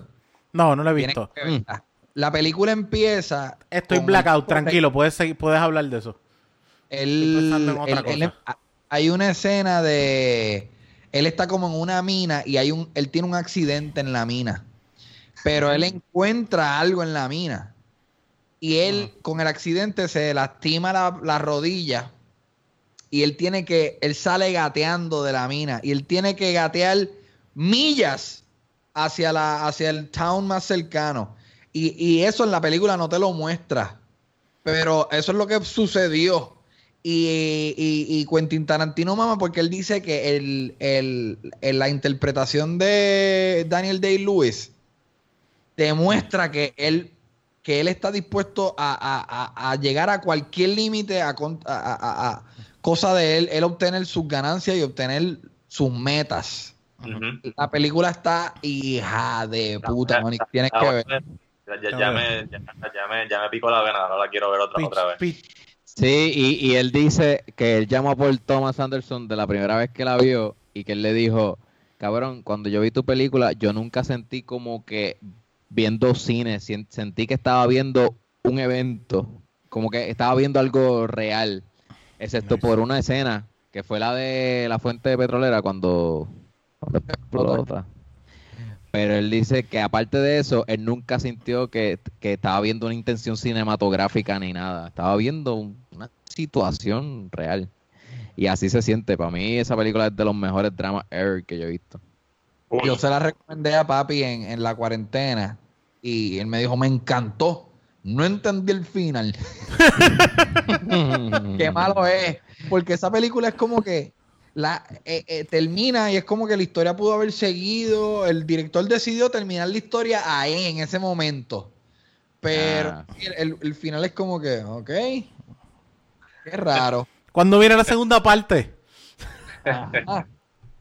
Eso es un libro, es una, es una adaptación de un libro. So. Ah, okay, no, puedo, okay, voy a break. Pero para mí el final estuvo cool. Para mí el final estuvo. Para mí cierra bastante bien el, el, el, la historia. A mí me gustó también. Me el peor final en una película, diablo, mala mía, mamis, cabrón. Tú querías terminar y he seguido con el papagayo. Dale, dale, dale. Dale. finales que me han frustrado tengo que mencionar, mención honorífica, a una peliculita llamada Interstellar. Mm, yo vi esa película y... No la he visto tampoco. pero y yo, hemos, hemos debatido mucho esta pega porque Vero es bien fan de Interstellar. Pero yo vi esa película y cometí el error de distraerme con el celular. So, la película empieza y es un granjero. Uh. Y yo, de momento, es la historia de un granjero. Y de momento recibo un par de textos, bajo la mirada, subo la mirada. Ah, wow, el granjero ahora es un astronauta, brutal. Entonces yo, ok, un fucking astronauta. Bajo la mirada, estoy texteando, vuelvo a mirar y ahora es Honey I Shrunk the Kids detrás de un librero. Ah. ¿Qué puñeta pasó aquí, cabrón? Extraña la película, pero nada. Un, un es final que... Eh, eh, sí, sí, es que el problema de esa película es que es ciencia ficción y, quieren tratar de hablar del tema de la relatividad y se, va al garete. Tengo que verla de nuevo para ver si la entiendo, pero me quedé así. Ah, él está, él es un niño de kids, él está chiquitito, detrás de un libro, brutal. tengo que ver, tengo que verla, esa película de verdad estoy mal, esa película no la he visto y todo el mundo la recomienda. Estoy bien mal de ese lado. Bueno, pues Corillo, eh, Chente, ¿dónde te siguen? ¿Qué estás haciendo? Síganme, en verdad, estoy tratando de subir contenido por lo menos tres veces en semana a mi YouTube, es mi red social más importante, Chente y Drach. Síganme allí, que el contenido que estoy haciendo está bien gracioso. Está, está, está bueno, está bueno. Me, me ah, eh, estúpidamente me gustan me las peleas. Llorar la última vez. Te hice llorar. Te lo juro, cabrón. ¿Por qué? ¿Con cuál? Porque, porque el tema que tocaste fue que mucha gente en las redes sociales siempre tocan el, eh, suben contenido del lado bonito de la vida y de qué bien la están pasando. Pero la realidad es que sí, hay una mierda que está ocurriendo. Y si tú te comparas después con, con, con la lindo que la gente es por las redes sociales, pues te vas a frustrar más. Pero si hay alguien que dirige en las redes sociales sobre la mierda que en verdad estamos viviendo, pues hay un poco más de empatía. Y cuando tú dijiste eso, que hasta en una te trabaste y dijiste, ah, yo no sé, en verdad, bajé la nota, en verdad, en este final. Yo dije como que, no, cabrón, es que sí. sí estoy llorando. Estoy llorando. Y dije, no, cabrón, eh, eh, qué, bueno que lo tocas el tema, porque qué, lindo es decir que todo es bello en las redes, pero de, de, de apretar un poquito esa vena de no, no, no, estamos, pasándola mal. Está, eh, es, bien empático. Eh, y, y, cabrón, se me salieron las lágrimas porque dije, coño, es que sí, un fucking gobierno cabrón, esto. Y, y la gente tratando de despejarse, pero no, hay que tener un reality check. Mm. Sí, dale. Eh, haciendo un buen trabajo, cabrón. Gracias, bellezo. De verdad que sí. Y a mí me ha, gustado mucho la interacción que tienen tú y, y Vero. Vero lo está metiendo muy cabrón. Yo creo que tienen una, una química cabrona para llevar el contenido. La verdad que Qué sí. Pena que la maté en pleno podcast. Eh, cabrón, limpia bien la sangre. Limpia bien la sangre. so, este, Qué bueno. Esta, so, nosotros eh. podemos ir a declarar, ¿verdad? Tiene que ser a tu favor o en contra. A favor. Yo estuve aquí todo este rato. Tú nunca saliste a buscar ningún trago ni nada. ¿Verdad? Eh, es? si quieres, yo edito los momentos donde tú no estás. Dale. ¿Alguna.? Bueno, ah, dale, ya. Sí, sí, recuerden buscar The Birra Lounge en Facebook, The Birra Lounge en Instagram y Birra Lounge en Twitter y en todas las plataformas donde se escuchan podcasts. The Birra Lounge. Saludos particulares al corillo de Patreon. Hemos estado tratando de subir un episodio a la semana al Patreon, así que si no están en Patreon, se están perdiendo de contenido exclusivo, contenido íntimo. No, este, no, no se olviden de, de, que estamos en, en, esa, en esa página también. Además que aprove aprovechen, hay sitios que están vendiendo cerveza, no dejen de probar cerveza, gente, porque sea cuarentena, hay que seguir degustando, no matter what. Y hay par de gente, hay par de gente que está con nosotros dándonos ese apoyo, así que gracias y gracias a un millón gente también, de verdad. 100 veces gracias por estar con nosotros, mano. Muy bien. Sí, gente, hace, hacía rato no, no, no te veíamos, hablábamos contigo. Siempre un placer. Gracias por escucharnos y te queremos mucho. Igual, bellezo, los quiero. Dale. Eh, nos siguen a nosotros en. A mí me consiguen en arroba Onyx Ortiz, en Facebook Onyx Ortiz y en Twitter me consiguen como Mr. Pirra Lounge. A mí me pueden conseguir en Instagram como Rubén underscore Ahmed, arroba Rob underscore Tower en Twitter, fuck Facebook in the face. A mí me, siguen, me consiguen eh, como Jan Chan Chan en todas las redes. G-I-A-N Chan Chan. Manos, Corillo, yo lo único que estoy seguro es que espero que cuando le toque meterse la vacuna se la puedan meter, cabrón. Porque lo importante es tener la vacuna. No sé ustedes. ¿Conoces a alguien que la tiene ya? Sí, a ti, la vacuna de carne, cabrón. Te la metieron. Así que muchísimas gracias por estar con nosotros en The Birra Lounge. Eso está un poquito mongo. Los acompañe. gracias. Chente no cayó en el de Rafa, porque Chente yo se lo hice por texto. Yo le dije, cabrón, Rafa tiene coronavirus. Ya lo ya enganchó ahí, se fue. cabrón, me fui a la llamada sin querer. Así que nos vemos, Corillo. Gracias, Chente, un millón. Así que estén pendientes. Más cositas vienen por ahí. Check it.